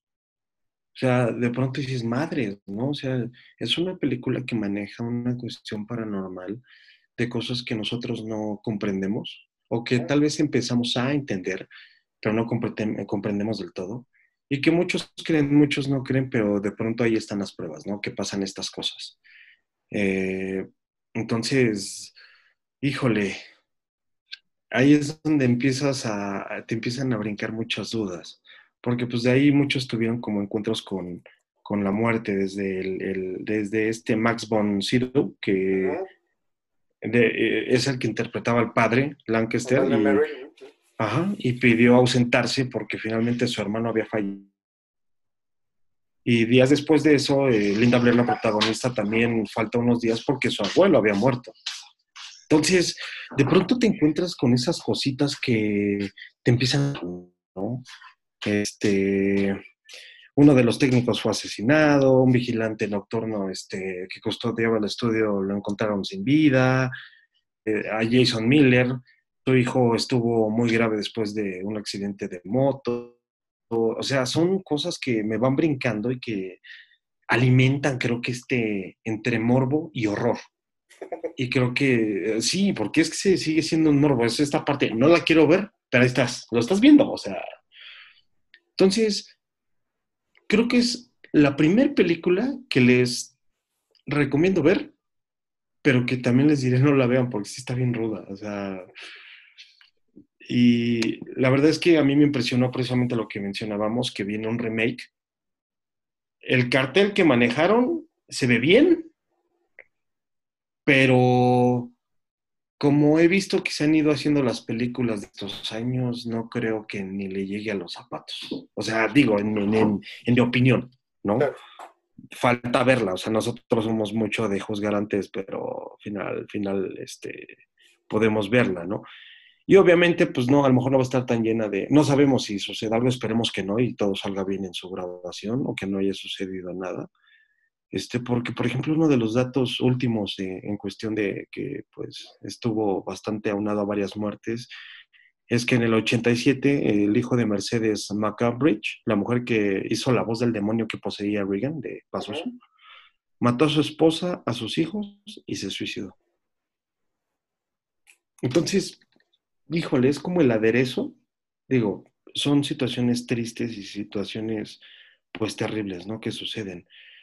Pero creo que en este nicho, precisamente tocando a lo mejor un poquito esta parte paranormal de que nos agrada en cuestión general, todas estas películas traen creo que una cierta carga emocional, pero esta es, híjole, la, la madre de todas las películas, precisamente por toda esta situación. Entonces, sí, véanla. Yo la verdad es que es una película que en lo personal le tengo mucho respeto. Este, como película de terror, le tengo mucho respeto y no deja de darme miedo. O sea, creo que es lo que me agrada de esa película, que no deja de darme miedo. De principio a fin es una película que me causa mucho temor. Y creo que también tiene que ver que uno de los grandes temores que tengo es que alguna vez llegase a ver una aparición de una niña. O sea, yo creo que me, me orino, me desmayo, no sé qué me pase, pero entonces se la recomiendo ampliamente, la verdad, veanla, el argumento, pues sí, dijo, eh, creo que ya lo saben, eh, pero podríamos describírselas de mil maneras. Simple y sencillamente véanla, porque es impresionante. Sí, concuerdo contigo. La verdad es que es una película que sobrevive perfecto el paso del tiempo y creo que seguirá siendo un icono del cine de terror. Un aspecto que no, mencionamos es, por ejemplo, la música que también de pronto te envuelve, ¿no? Espera el tema musical, que es algo que igual pasa con Halloween y que se nos pasó a decirlo. Entonces sí, El Exorcista sin duda es un referente y es algo que si quieren de pronto pasar una verdadera noche pues terrorífica ahora para Halloween, es muy muy recomendable. Tiene por ahí también algunas secuelas, ¿no? De hecho me parece que son tres. Tiene una serie de televisión que de hecho salía este actor mexicano, Alfonso Herrera, que lo recordarán por su paso y participación en Rebelde, que no tuvo, por supuesto, el mismo éxito que, tuvo la película original y que yo también dudo que el remake vaya a poder superar lo hecho en 1973, que se estrenó en 1973, pero habrá que ver y habrá que esperar. Ahorita no era el plan hablar de la película, pero como ya se dieron cuenta, eh, nos empezamos a platicar y nos apasionamos y entonces nos adentramos. la intención era yo también recomendarles la novela del exorcista.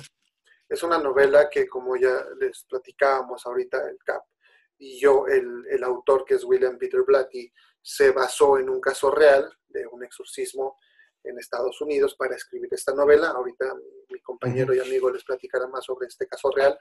Pero en relación con la novela, es una novela que a mí obviamente me causaba eh, mucho interés y yo les platicaba que mi mamá no veía o nunca ha visto El Exorcista. Y es precisamente gracias a que ella leyó esta novela.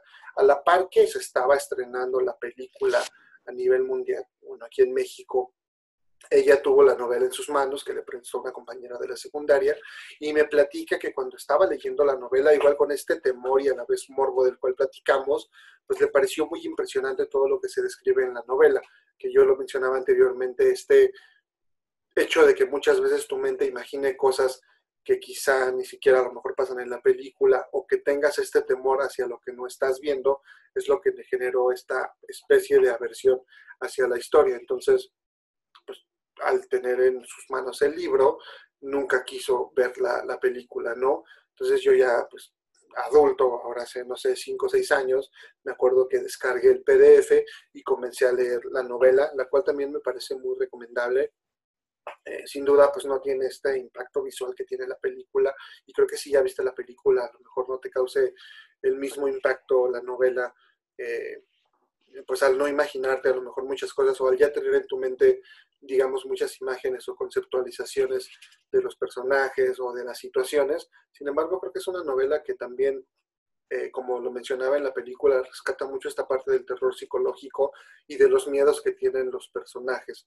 Y en ese sentido es también bastante impresionante. Entonces, muy recomendable si pueden conseguirse la novela del exorcista, léanla, les va, les va a gustar la pueden descargar en PDF, entonces no habría que pagar nada. Y también a ti, mi querido Cap, te la recomiendo por si quieres todavía avanzar un paso más para vencer este temor hacia el exorcista, te, va a gustar la novela. Pero ahora sí cuéntame o cuéntanos de qué, de qué va este caso real en el cual se basó el escritor para escribir su novela. Bueno, antes que nada, este, quería acotarte por algo para que veas el nivel de miedo que me causa esta película. Pues imagínate que existe la película esta de ¿Dónde está el exorcista? Que ver a la escuincla con la cara verde me da miedo. Ah, claro, sí, sí, con, este actor Leslie Nielsen, ¿no? Que es... Ajá, exacto. Y que es curioso porque es la misma actriz, o sea, es Linda Blair tomando su papel años después, ya como adulto, pero que, que se llama Repossessed en inglés, sí. Ajá. Y que sale hasta vestida de. Sale vestida hasta de helado, güey. O sea. ¿De, verdad eso también te, impresiona? Me da miedo ver, a la, ver la, eh, la cara de la niña. O sea, a pesar de que sé que ya es más grande, aún así me sigue causando un impacto impresionante, Chimal. En verdad, este es. Sí, o sea, yo sé que es de cotorreo, pero recuerdo que en alguna vez este, le estaban pasando en aquellos tiempos, cuando estábamos más, mucho más jóvenes, y donde pasaban estas películas por ahí de las nueve de la noche, o, o sacaban sus trilogías sabatinas este, me acuerdo que una de esas ocasiones salió precisamente una, eh, la película de ¿Y dónde está el exorcista? ¿no? Donde quisieron este, hacer mofa de, de pues, obviamente, de, la original. Y a mí me siguió impresionando verla. O sea, me siguió impresionando ver la cara de Linda Blair de esa manera. Y a pesar de que sabía que era de cotorreo y, y que de pronto el padre vomita, la vomita a ella y ella le regresa el. Y es una, y una porquería, pero a mí me, siguió causando impacto. O sea, después sí que es una película que me, causó mucho impacto. Y hablando ya de la historia en la que se inspiraron es del pequeño Roland Doyle, que es, es, allá, es una, no es una historia, es algo, un suceso real que pasó allá por los 40, solamente que la única diferencia o de la diferencia es que pues, obviamente a él no le daba vueltas la cabeza, ¿no? O sea, este, eh, fue en San Luis, eh, era casa, una casa donde vivían ellos en, creo que, ¿cómo se llamaba el lugar? Era Ronald Drive, algo así. No recuerdo bien el nombre. Pero fíjate que, qué causó impacto, digo, qué impacto causó este, la película, que a la fecha eh, se ha convertido en como una parada obligada para los fanáticos del terror y que conocen la historia real y que hay mucha gente que desea este, irla visitar, o sea, que se meten a fondo en, la historia, ¿no? Eh, pues fue, te digo, en los años 40, eh, la familia Hunkler tenía un, hijo de tres años que es Roland. Y bueno, él pues, eh, estaba triste porque su tía, una tía bastante peculiar que tenía un gusto por el ocultismo, le regaló una ouija. Ok. Hazme- haz- es que es el fregado favor, o sea, un niño de 13 años y que tu tía te regale una ouija y que aparte te enseñe cómo usarla. Y resulta que este, pues, su, su sobrino pues, era su favorito, entonces le regala esta eh, tabla eh, y le enseña cómo usarla. Ella fallece eh, y él pues, estaba triste. Después de morir eh, su tía Harriet en el 49, eh, Roland comenzó a experimentar cosas raras en su casa. Empezaba a escuchar ruidos, sonidos de uñas, rasguños en la pared, el agua se escurría, no sé, empezaba a tener por ahí este, movimientos en la cama, que su colchón se movía eh, a la mitad de la noche. Entonces, ahí es como que empiezan las situaciones paranormales. Obviamente, pues a los 13 años, pues a un niño que te cuentes o crees que son puras jaladas, ¿no? Eh, creo que a nosotros nos ha, ha tocado mucho esa parte donde cuentas que algo te sucede y no te creen porque creen que porque tienes 13 años sigues teniendo una imaginación bien, bien loca. Muy desarrollado. Pero bueno, ajá, bueno, este, eh, esto llevó eh, a su familia a pensar que tenía problemas mentales. Entonces, este, lo llevaron con doctores, psiquiatras, hasta que acabaron con un religioso. Eh, pero pues nadie pudo ayudarlo. Hasta que un ministro lo que hizo fue recomendarles que fueran a, a buscar ayuda de jesuitas. Ok. Y pues la familia, al ver que pues, nada funcionaba, aceptó la, la propuesta. ya después de conocer el caso, el padre Albert Hooks, un sacerdote católico, pidió permiso a, a sus superiores para realizar un exorcismo al niño. Estoy hablando que es allí en febrero del 49. Eh, obviamente, si nos metemos un poquito a la cuestión de cómo eh, se maneja estas situaciones de exorcismos de- en la iglesia, La administración. Eh, es- ujú. Exactamente. O sea, es un protocolo muy jalado donde van al Vaticano, explican la situación y como que ahí dicen, ah, sí es verdad o no, es pura mentira, ¿no? Entonces ya te imaginarás, si, si ahorita se vuelve un tema difícil, imagínate en ese tiempo. Claro. Bueno, consiguen el permiso de llevar a cabo el exorcismo, eh, lo desarrollan, pero llegó un momento donde el niño, Roland, logró romper un resorte con el que lo tenían amarrado al colchón y usó el, eh, el resorte para atacar al, al sacerdote y lo estuvo golpeando. Entonces ahí es donde paran el exorcismo. Ok. Semanas después, el cuerpo de Roland eh, empezó a, a tener rasguños que supuestamente eh, formaban la palabra Luis. Esta palabra les dio la idea a la familia de que tenían que viajar a. Louis Ok. eh, para, pues ahí tratar a su, a- al niño e intentar salvarlo. Ahí una, de, una familiar de los Hunkelers puso a la familia en contacto con el padre Walter Halloran y el reverendo William Bowden Ok. dos jesuitas que aceptaron realizar un nuevo exorcismo al niño. Ahora imagínate el impacto mental este, de la familia para, o sea, para tratar todo esto, ¿no? Es- se vuelve algo impresionante. Bueno, los sacerdotes eh, llegan a la casa de, en marzo del 49 y pidieron ver los rasguños del- eh, que tenía el niño. Entonces, el niño se estaba como en trance y se movía violentamente y se dieron cuenta que el niño estaba calmado en el día y que los rasguños, eh, convulsiones, gritos, toda la agresividad realmente se presentaba en la noche. Sabemos todos de antemano que pues realmente en la noche es cuando suceden todas las situaciones como más oscuras y terribles, ¿no? Este, hablando en, en cuestión paranormal, incluso en otras situaciones, la noche es como lo óptimo para que suceda. Bueno, el niño estaba en trance, y comenzó a hacer eh, sonidos y ruidos con su voz, empezaba a tener cambios de voz, este, una voz muy áspera. Eh, se dieron cuenta los padres que podían ver que objetos se movían eh, por la habitación y que el niño pues reaccionaba violentamente cuando le acercaban una cruz u, objetos sagrados. Este exorcismo duró un par de semanas y durante ese tiempo eh, se empezó a marcar una X. Apareció en, eh, en el pecho del niño y otras marcas según en, su, en sus piernas y en los tobillos. De pronto vieron una X en su pecho y los, bueno, los, sí, los sacerdotes interpretaron que era el número 10, que supuestamente les indicó que el niño estaba poseído por 10 demonios. Eh, días después eh, del exorcismo, inició Roland, se hizo, eh, se hizo pipí en la cama y comenzó a insultar a los sacerdotes. Y pues sus papás, pensando que pues, era una cuestión más mental, lo llevaron a un hospital. El hospital, este, ajá, era el hospital Alexian Brother para un tratamiento médico. Pero los sacerdotes no, de, o sea, no, no dijeron, bueno, ya es tu problema, sino siguieron intentando ayudarlo hasta el 18 de abril, que en, en, ese día Roland gritó que el demonio siempre estaría con él y los sacerdotes colocaron objetos sagrados en su cuerpo pidiendo ayuda a San Miguel Arcángel.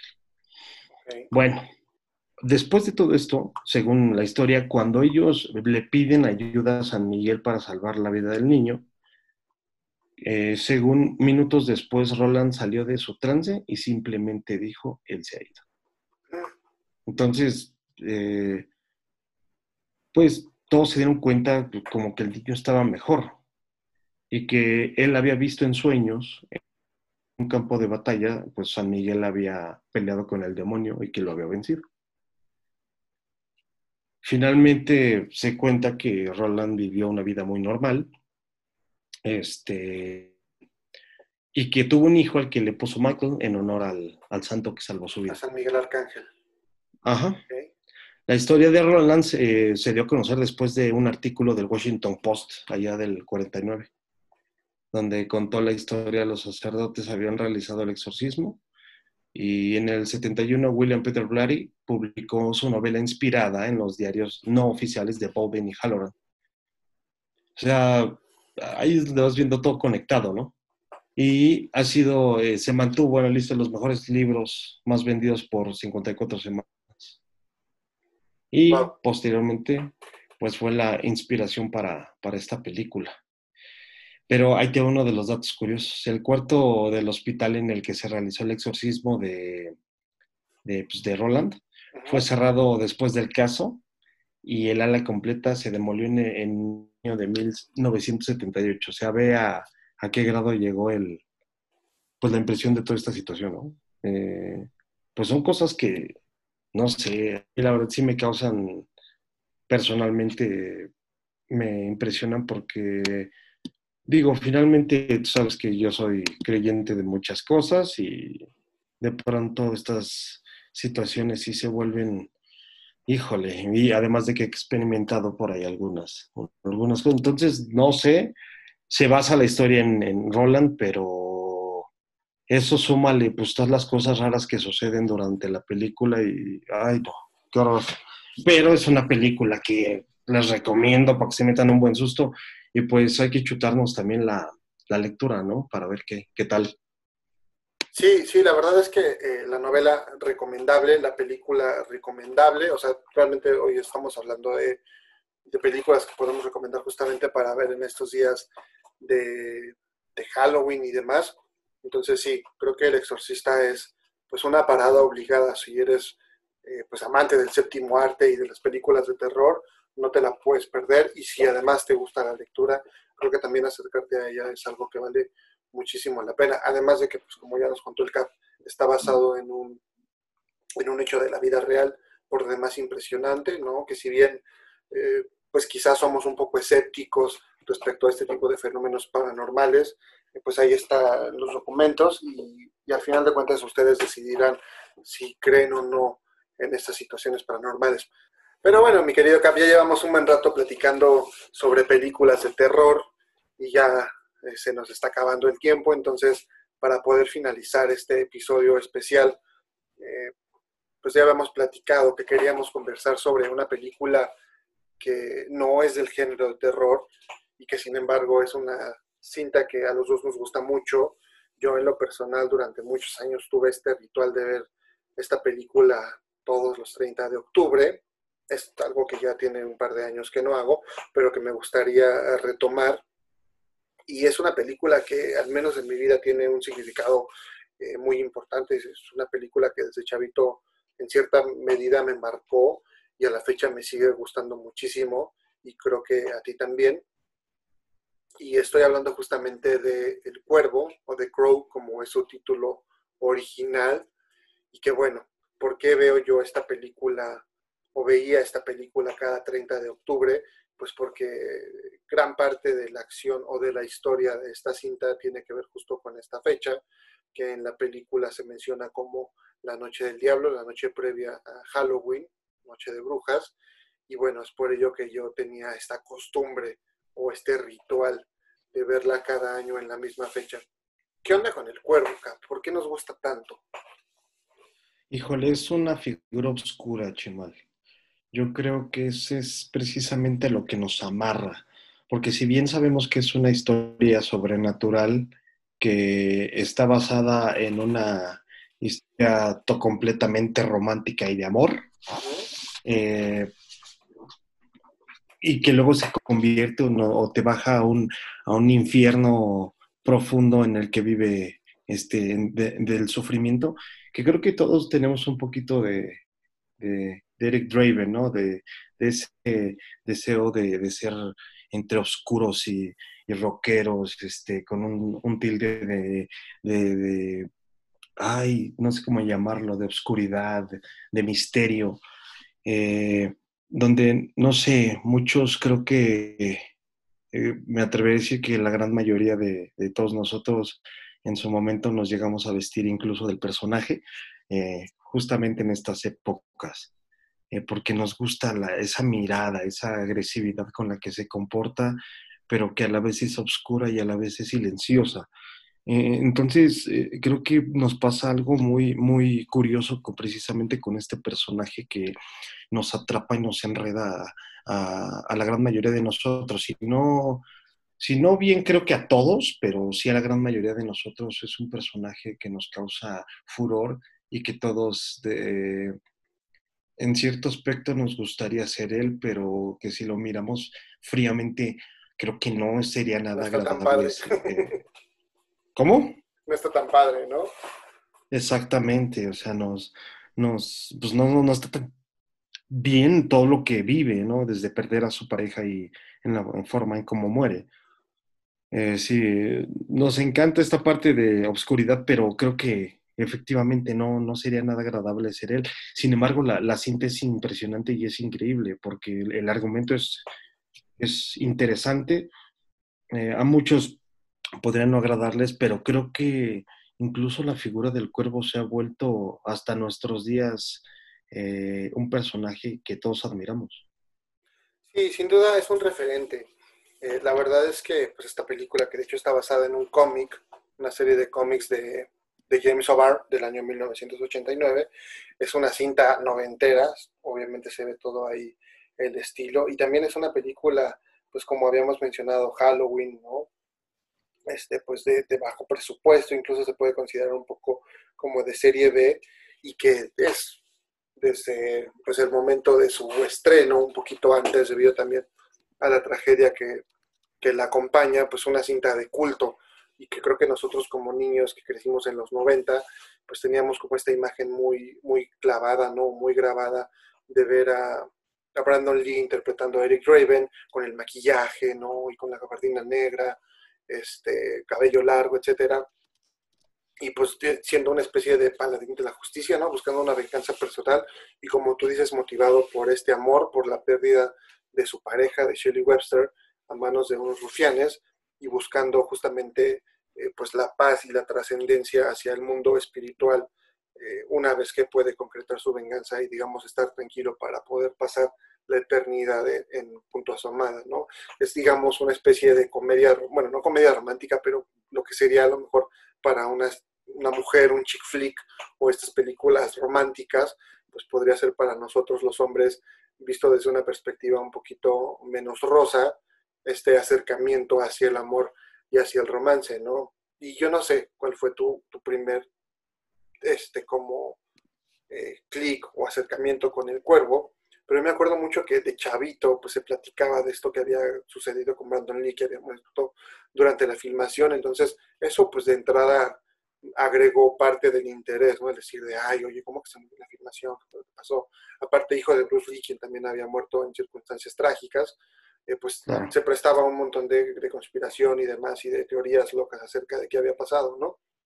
Pero igual me acuerdo Sí. mucho este, que, que tengo, tenía yo un amigo en esa época, tendría yo, no sé, 10, 11 años, que era, este, vivía a unas calles de casa de mi abuela, entonces pues yo por las tardes lo, lo visitaba, que igual le mando un saludo cariñoso a Irving, y entonces él tenía, eh, tiene una tía que en ese momento pues era adolescente o un adulto joven, y ella tenía como partes de esta película grabada en un videocassette, güey, en un VHS, o sea, de eso que ya ni siquiera vemos. Entonces nosotros como chavitos veíamos como partes de la película en ese VHS. Me acuerdo perfecto que una de las escenas que veíamos era cuando el, este, Eric Draven va a, ver a Fonboy, que está con Darla, y entonces este, están utilizando heroína, ¿no? Morfina, y entonces él le saca la heroína, ¿te acuerdas? De, de las venas, y le dice por ahí Sí, unas palabras de que este, pues eso es malo para ella y demás. Incluso le dice una frase que me gusta mucho, que es, este, lo retoma de ahí, de, un- de una cita de un, de un poeta que es, este, madre es el nombre de Dios en el, en el corazón y boca de los niños, o algo así. Entonces, esa, esa escena, ¿no? Y la anterior, cuando Fonboy le dispara en la mano y se le hace un agujero y después se le cierra, también impresionaba y me parecía como, wow, qué cosa tan increíble, ¿no? O sea, ver eso a los 10, 11 años es como, o sea, realmente te vuela la cabeza. Entonces, ese me acuerdo que fue mi primer acercamiento y como tú dices después, ¿no? Ya de, eh, pues, preadolescente, adolescente, una vez me acuerdo que me disfracé, ¿no? De hecho, igual vuelvo a mencionar a mi cuñado que fue quien esa vez se encargó de maquillarme y años después ya de adulto me volvía a disfrazar y me acuerdo que tú también en algún momento también este, utilizaste este mismo maquillaje para asistir a alguna fiesta de disfraces o algo así, ¿no? Sí, claro. Entonces- eh, creo que, híjole, era un ritual que todos llegamos a tener. Sí. Eh, ¿Sabes cuál fue mi primer acercamiento, Chimal? Precisamente no fue con, ni con Brandon Lee, este, creo que donde me amarró, me atrapó más, o la primera vez que llamó mi atención, vi una escena, pero de Michael Wincott, que es el, el, este, el villano, que es cuando están, eh, están como en una reunión y precisamente se hace presente eh, Eric Draven y cuando lo empiezan a, a y él recibe todos los disparos, esa escena a mí me pareció sumamente impresionante. Y creo que precisamente ahí fue donde, justamente fue mi primera, y fue donde llamó mi atención, porque vi esa cara burlona que, que realiza Eric Draven y ahí fue donde creo que la parte donde me atrapó dije, esta película tengo que verla. Y eh, fíjate, yo a este, este actor, a Michael Wincott, lo ubico también, mm, bueno, no sé si tú lo hayas visto, también sale en una película que se llama Vampiros. Ay, caray, no, no, no me suena. Creo que sí, sí, o sea, sí, sí he escuchado de ella, pero no me acuerdo de haberla visto, o al menos no la tengo ahorita así rápido en mi registro. Incluso creo que este, este... ¿Y sabes quién sale en esa de Vampiros? Chimal sale este, el que sale en El Especialista con Sylvester Stallone, Sí. que de hecho este, salió hace poco con Channing Tatum, sale de malo. James Wood, No me acuerdo cómo. Ándale, James Wood. que es la voz Sí. de Hércules, ¿no? Eh, bueno, la voz de, de Hades en Hércules. De. Hades, ajá. Además que si ves la figura de Hades es completamente igual a él. Claro, sí, sí, sí, y que sale también en un capítulo de Los Simpson ahí en Exacto. Chimar. Entonces, volviendo a, a- a- a esta parte de, de, eh, del cuervo, fíjate, ese fue mi primer acercamiento. Pero yo había confundido en ese entonces a, eh, a Brandon Lee con... Pensaba que él y Mark Dacascos eran los- el mismo. Sí, ajá. Que Por Marta su Cascos tremendo- después hizo, hizo la serie, ¿no? Del cuervo. Exactamente, ajá, justo, hizo la serie. Entonces yo antes pensaba que, este, decía, cuando pasó todo esto de la muerte de, de Brandon Lee, este, yo fíjate, había relacionado ahí a Mark Dacascos. Entonces dije, no, ¿a poco son el mismo? No, o sea, porque son iguales, o sea, yo por debajo pasaba que, que existía Mark Dacascos, pensaban que eran la misma persona. Pero bueno, finalmente este, esta película pues, se volvió eh, también un- una película imperdible, este, de culto. Y digo ampliamente recomendable para el tiempo que, en el que se realizó. Es, creo que es una, un logro excelente, es una película completa y totalmente oscura. Este, a mí me encanta esa parte de que sea tan, tan, tan oscura y te maneja una sociedad y una violencia impresionante y cómo a partir del amor puede llegar este, eh, la redención, ¿no? Para, este, pues, desquitarte de, que te han quitado a tu, a tu amada, ¿no? Es, lo, repito, para mí es una película basada completamente en, en el romanticismo. Sí, y la verdad, ahorita que mencionas al villano, que es, la verdad es que lo hace muy bien. O sea, creo que es un villano perfecto para, para la película, ¿no? Y para el desarrollo de los personajes. También toda esta estética, creo que visualmente también eh, tuvo mucha influencia, ¿no? La película después, a lo mejor en la moda o en ciertas tendencias que empezamos a ver en la gente, ¿no? Es decir, eh, pues hay gente vistiéndose de color negro y con esa estética, este, pues gótica, que posteriormente pudimos ver en muchos eh, adolescentes y después también, por supuesto, adultos, ¿no? Creo que en ese sentido la película también logró marcar una época y es además como incluso la música dentro de la película, creo que todo funciona perfectamente, ¿no? La trama, Ah, a pesar de que puede ser a lo mejor un poco sencilla o hasta cierto punto eh, predecible, creo que todo el tiempo te mantiene como interesado en la misma. Eh, las escenas de acción también creo que son bastante eh, buenas, las secuencias de pelea, es decir, aparte siendo eh, Brandon Lee, pues hijo de un artista marcial tan reconocido y que también eh, practicaba las artes marciales, creo que la verdad es que funciona bastante bien, me sigue gustando muchísimo a la fecha, te digo que no sé si es en qué, en qué lugar de mi top de películas la podría poner, pero sin duda es algo que me ha influido notablemente y que marcó eh, pues esa parte de mi infancia, adolescencia y ahora también de mi vida adulta, ¿no? Creo que sí puedo decir que es una película que recomiendo ampliamente para estas fechas, considerando esta temática de la Noche del Diablo, que incluso hay dentro de la película, eh, pues se hace mención de esta varias veces. Y bueno, también digamos los villanos menores como este T-Bird o Fonboy, creo que también eh, tienen un peso y un impacto bastante grande dentro de la película. Entonces, sí, sí, sí, qué bueno que estamos platicando de ella. ¿Has leído tú alguna vez los cómics, por ejemplo, de, de James O'Barr? No, fíjate que realmente no, no me he aventurado a, este, a leer los cómics. De hecho, es por ahí algo que sí tenía ideado ya desde hace tiempo, pero no lo he llevado a cabo. ¿Tú has tenido oportunidad?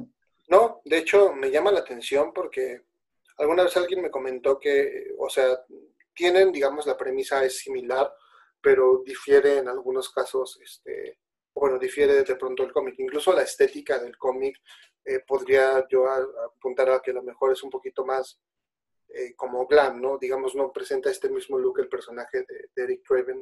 O sea, si bien sí tiene un cabello largo así, más bien de pronto se ve incluso más como, no sé, un Twisted Sister o, o no sé en qué, qué banda podría Sí, pensar. sí, sí, ¿no? como Kiss, ¿no? como Kiss, exacto, esto, este cabello así como, eh, pues como de una banda de glam. De hecho, si puedes ahí googlearlo, si pueden ustedes googlearlo, podrán ver que la estética del personaje es diferente.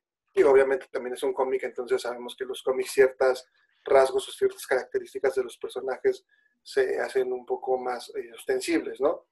Pero De hecho, por ahí no hay, hay un, este, hay una imagen del, este, en internet donde aparece precisamente el cuervo, donde está peleando con una mujer y tiene un cuervo tatuado en el pecho, pero más parece que es como el pelo en pecho que se le hizo en forma de cuervo, que realmente que sea un tatuaje. exacto, Pero se ve bastante, ajá, se ve bastante interesante el, el, el- el cómic, ¿no? el arte. Pues sí, digo, igualmente también hay por ahí de tres, no, no podemos llamarlas secuelas porque no sigue la misma historia de, de Eric Draven, pero tiene por ahí otras eh, tres películas, tres largometrajes que platicábamos antes de empezar este podcast sobre ellos. La verdad es que yo no, no estoy seguro de si vi los tres, pero puedo decir que ninguno Le llegan los nada, zapatos. ¿no? Y ni, ni le llega exacto a esta película original que cuenta la historia de, de Eric Draven. Supongo que tú también los has visto, no sé cuál sea la opinión que te merecen. Fíjate que Son la única que no he visto y que de hecho la voy a ver por morbos, la 2, Ujú, se llama Ciudad de Ángeles. Sí. Este, y fíjate, hace unos días, este, aventurándome a ver precisamente estas del cuervo, eh, me encontré que sale hip hop. Entonces realmente fue donde llamó mi atención. Por Dios, ¿por qué sale este güey ahí? Porque la 4, soy sincero, no la vi. La vi, creo que vi un, un pedazo, pero no, no, no, en serio, no vean eso. Es un bodrio, es algo que hicieron a lo, a lo tonto. Este. Empezando porque el actor que es el cuervo, hace rato, de hecho, lo platicábamos, no, Eh, nada, es como, no sé, es muy mala película. Y la otra no es mala, pero obviamente no le llegan los zapatos a, a- a esta. Y de hecho, en la 3, que es, eh, sale esta mujer que te, te mencionaba hace rato, Kirsten Dunst, que sale como mucho más jovencilla. Este, y está interesante porque bueno, sale ella y sale eh, el malo que compartió también película con Kevin Bacon, esta de Tremors, que es una porquería. Pero Eh, este. Pero, pero al menos es palomera, ¿no? Ajá, exacto. O sea, es- de hecho, por ahí si la quieren ver, justamente el sábado la van a pasar. Comercialito. Este, entonces, eh, pero no me desagradó, pero finalmente vuelvo a repetir, el cuervo es el cuervo y Brandon Lee es Brandon Lee y la uno es la uno y es la mejor. O sea, creo que ahí quedó impresa completa y totalmente este, todo y creo que tuvo el éxito esperado, pues al grado de que empezaron a sacar sus siguientes películas del cuervo. Repito que no le llegan ni a los zapatos, pero que es muy buena. O sea, es un. eh, es, la película, la uno es, es muy, muy buena a mí. La verdad es que es una de las que también más, más me gustan. Sí, sí, la verdad es que yo creo que más allá, más bien yo creo que no esperaban el éxito que iba a tener. O sea, Yo yo creo creo, que que no, no pensaron que se iba a convertir en una película de culto como lo es ahora. Y, y yo sí puedo decir que no, no estoy seguro de qué tan buena sea la película, o sea, digamos en cuanto a manufactura, actuaciones, ¿no? incluso trama, pero si no lo es, podría decir que es a lo mejor un gusto culposo, ¿no? O sea, la verdad es que no, no renunciaría a ver el cuervo, eh, pues casi por ninguna razón en mi vida. La, la, disfruto, la disfruté y como te dije y como les digo a todos, pues forma parte de, de, mi historia y de mi imaginario, ¿no? Igual, nada más para también mencionar, pues hay una serie, ahorita que platicabas de Marta Cascos, es una serie canadiense que se llama The Crow Starway to Heaven, que tampoco tuvo muchísimo éxito, solo se hizo una temporada, entonces pues no, no tuvo el éxito esperado, Claro. y también se viene hablando de un remake desde hace, pues que será tres o cuatro años, ¿no? Se han barajado nombres como Bradley Cooper, como Jason Momoa, pero según yo hasta la fecha no hay nada confirmado. No sé si tengas alguna noticia sobre ello. Pues es que han sonado varios nombres, justo estos dos que mencionaba. Salió por ahí Mark Welber, salió también este. ¿Cómo se llama este? El de. La de Drácula, la última. Eh, sí, sí, sí. Ay, ¿Cómo se llama ese actor? De, de Drácula no, Untold, ¿no? ¿Te refieres? Ajá. Ajá. Ay, ¿cómo, cómo se llama no, este el actor? nombre es este. Luke Evans. Luke Evans, correcto. Que, que por Ajá, cierto ahorita tiene, la segunda temporada de, de The Alienist. Uh -huh. Pues sí, no, no, sé cuál de todos esos nombres me gustaría más. Creo que Luke Evans podría hacerlo bien, pero tampoco sé si quiero ver un remake del Cuervo siendo una película a la que le tengo tanto cariño. Pues es que es un poquito, se parece a, a lo que te comentaba hace rato, ¿no? De, de los guerreros. O sea, también esta parte de volver a ver un remake de guerreros, ni híjole, no. No sé, no me aventuraría y yo estoy en la misma posición que tú de, de qué tanto me gustaría ver, porque es que también cambiarían muchas cosas, ¿no? Entonces, Definitivamente. no sé. Definitivamente, mi querido Cap.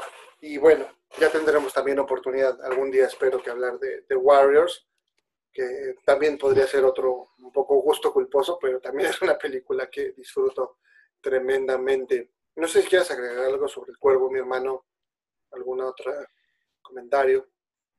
Eh, pues en general toda la película es una chulada. La canción de Born me enamora. Este, la escena cuando está tocando la guitarra es increíble. La película, la verdad es que en general es muy buena. O sea, a lo mejor el argumento no tanto, pero este, creo que ya se ha vuelto una película que a la gran mayoría de nosotros nos gusta. Y si no la han visto, pues véanla y ya podrán juzgarla ustedes mismos. Sí, definitivamente es una película, hablando ahorita de, escenas, ¿no? Que, que te parecen a ti eh, memorables.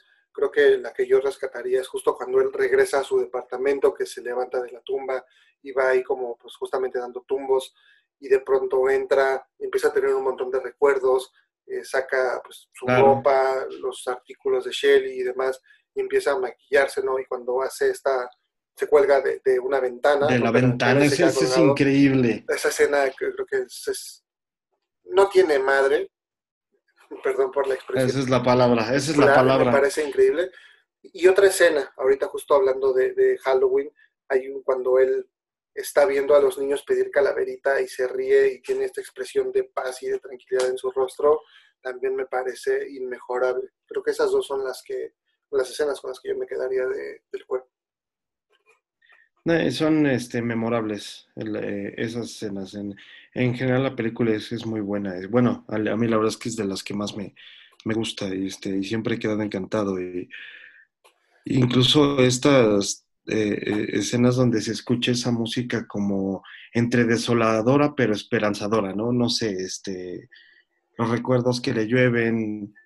Eh, híjole, en general la película es, es muy, muy buena. eh, yo la verdad es que, vuelvo a decirlo, lo recomiendo que la vean. Y creo que van a encontrarle un, un gusto bastante interesante a la película.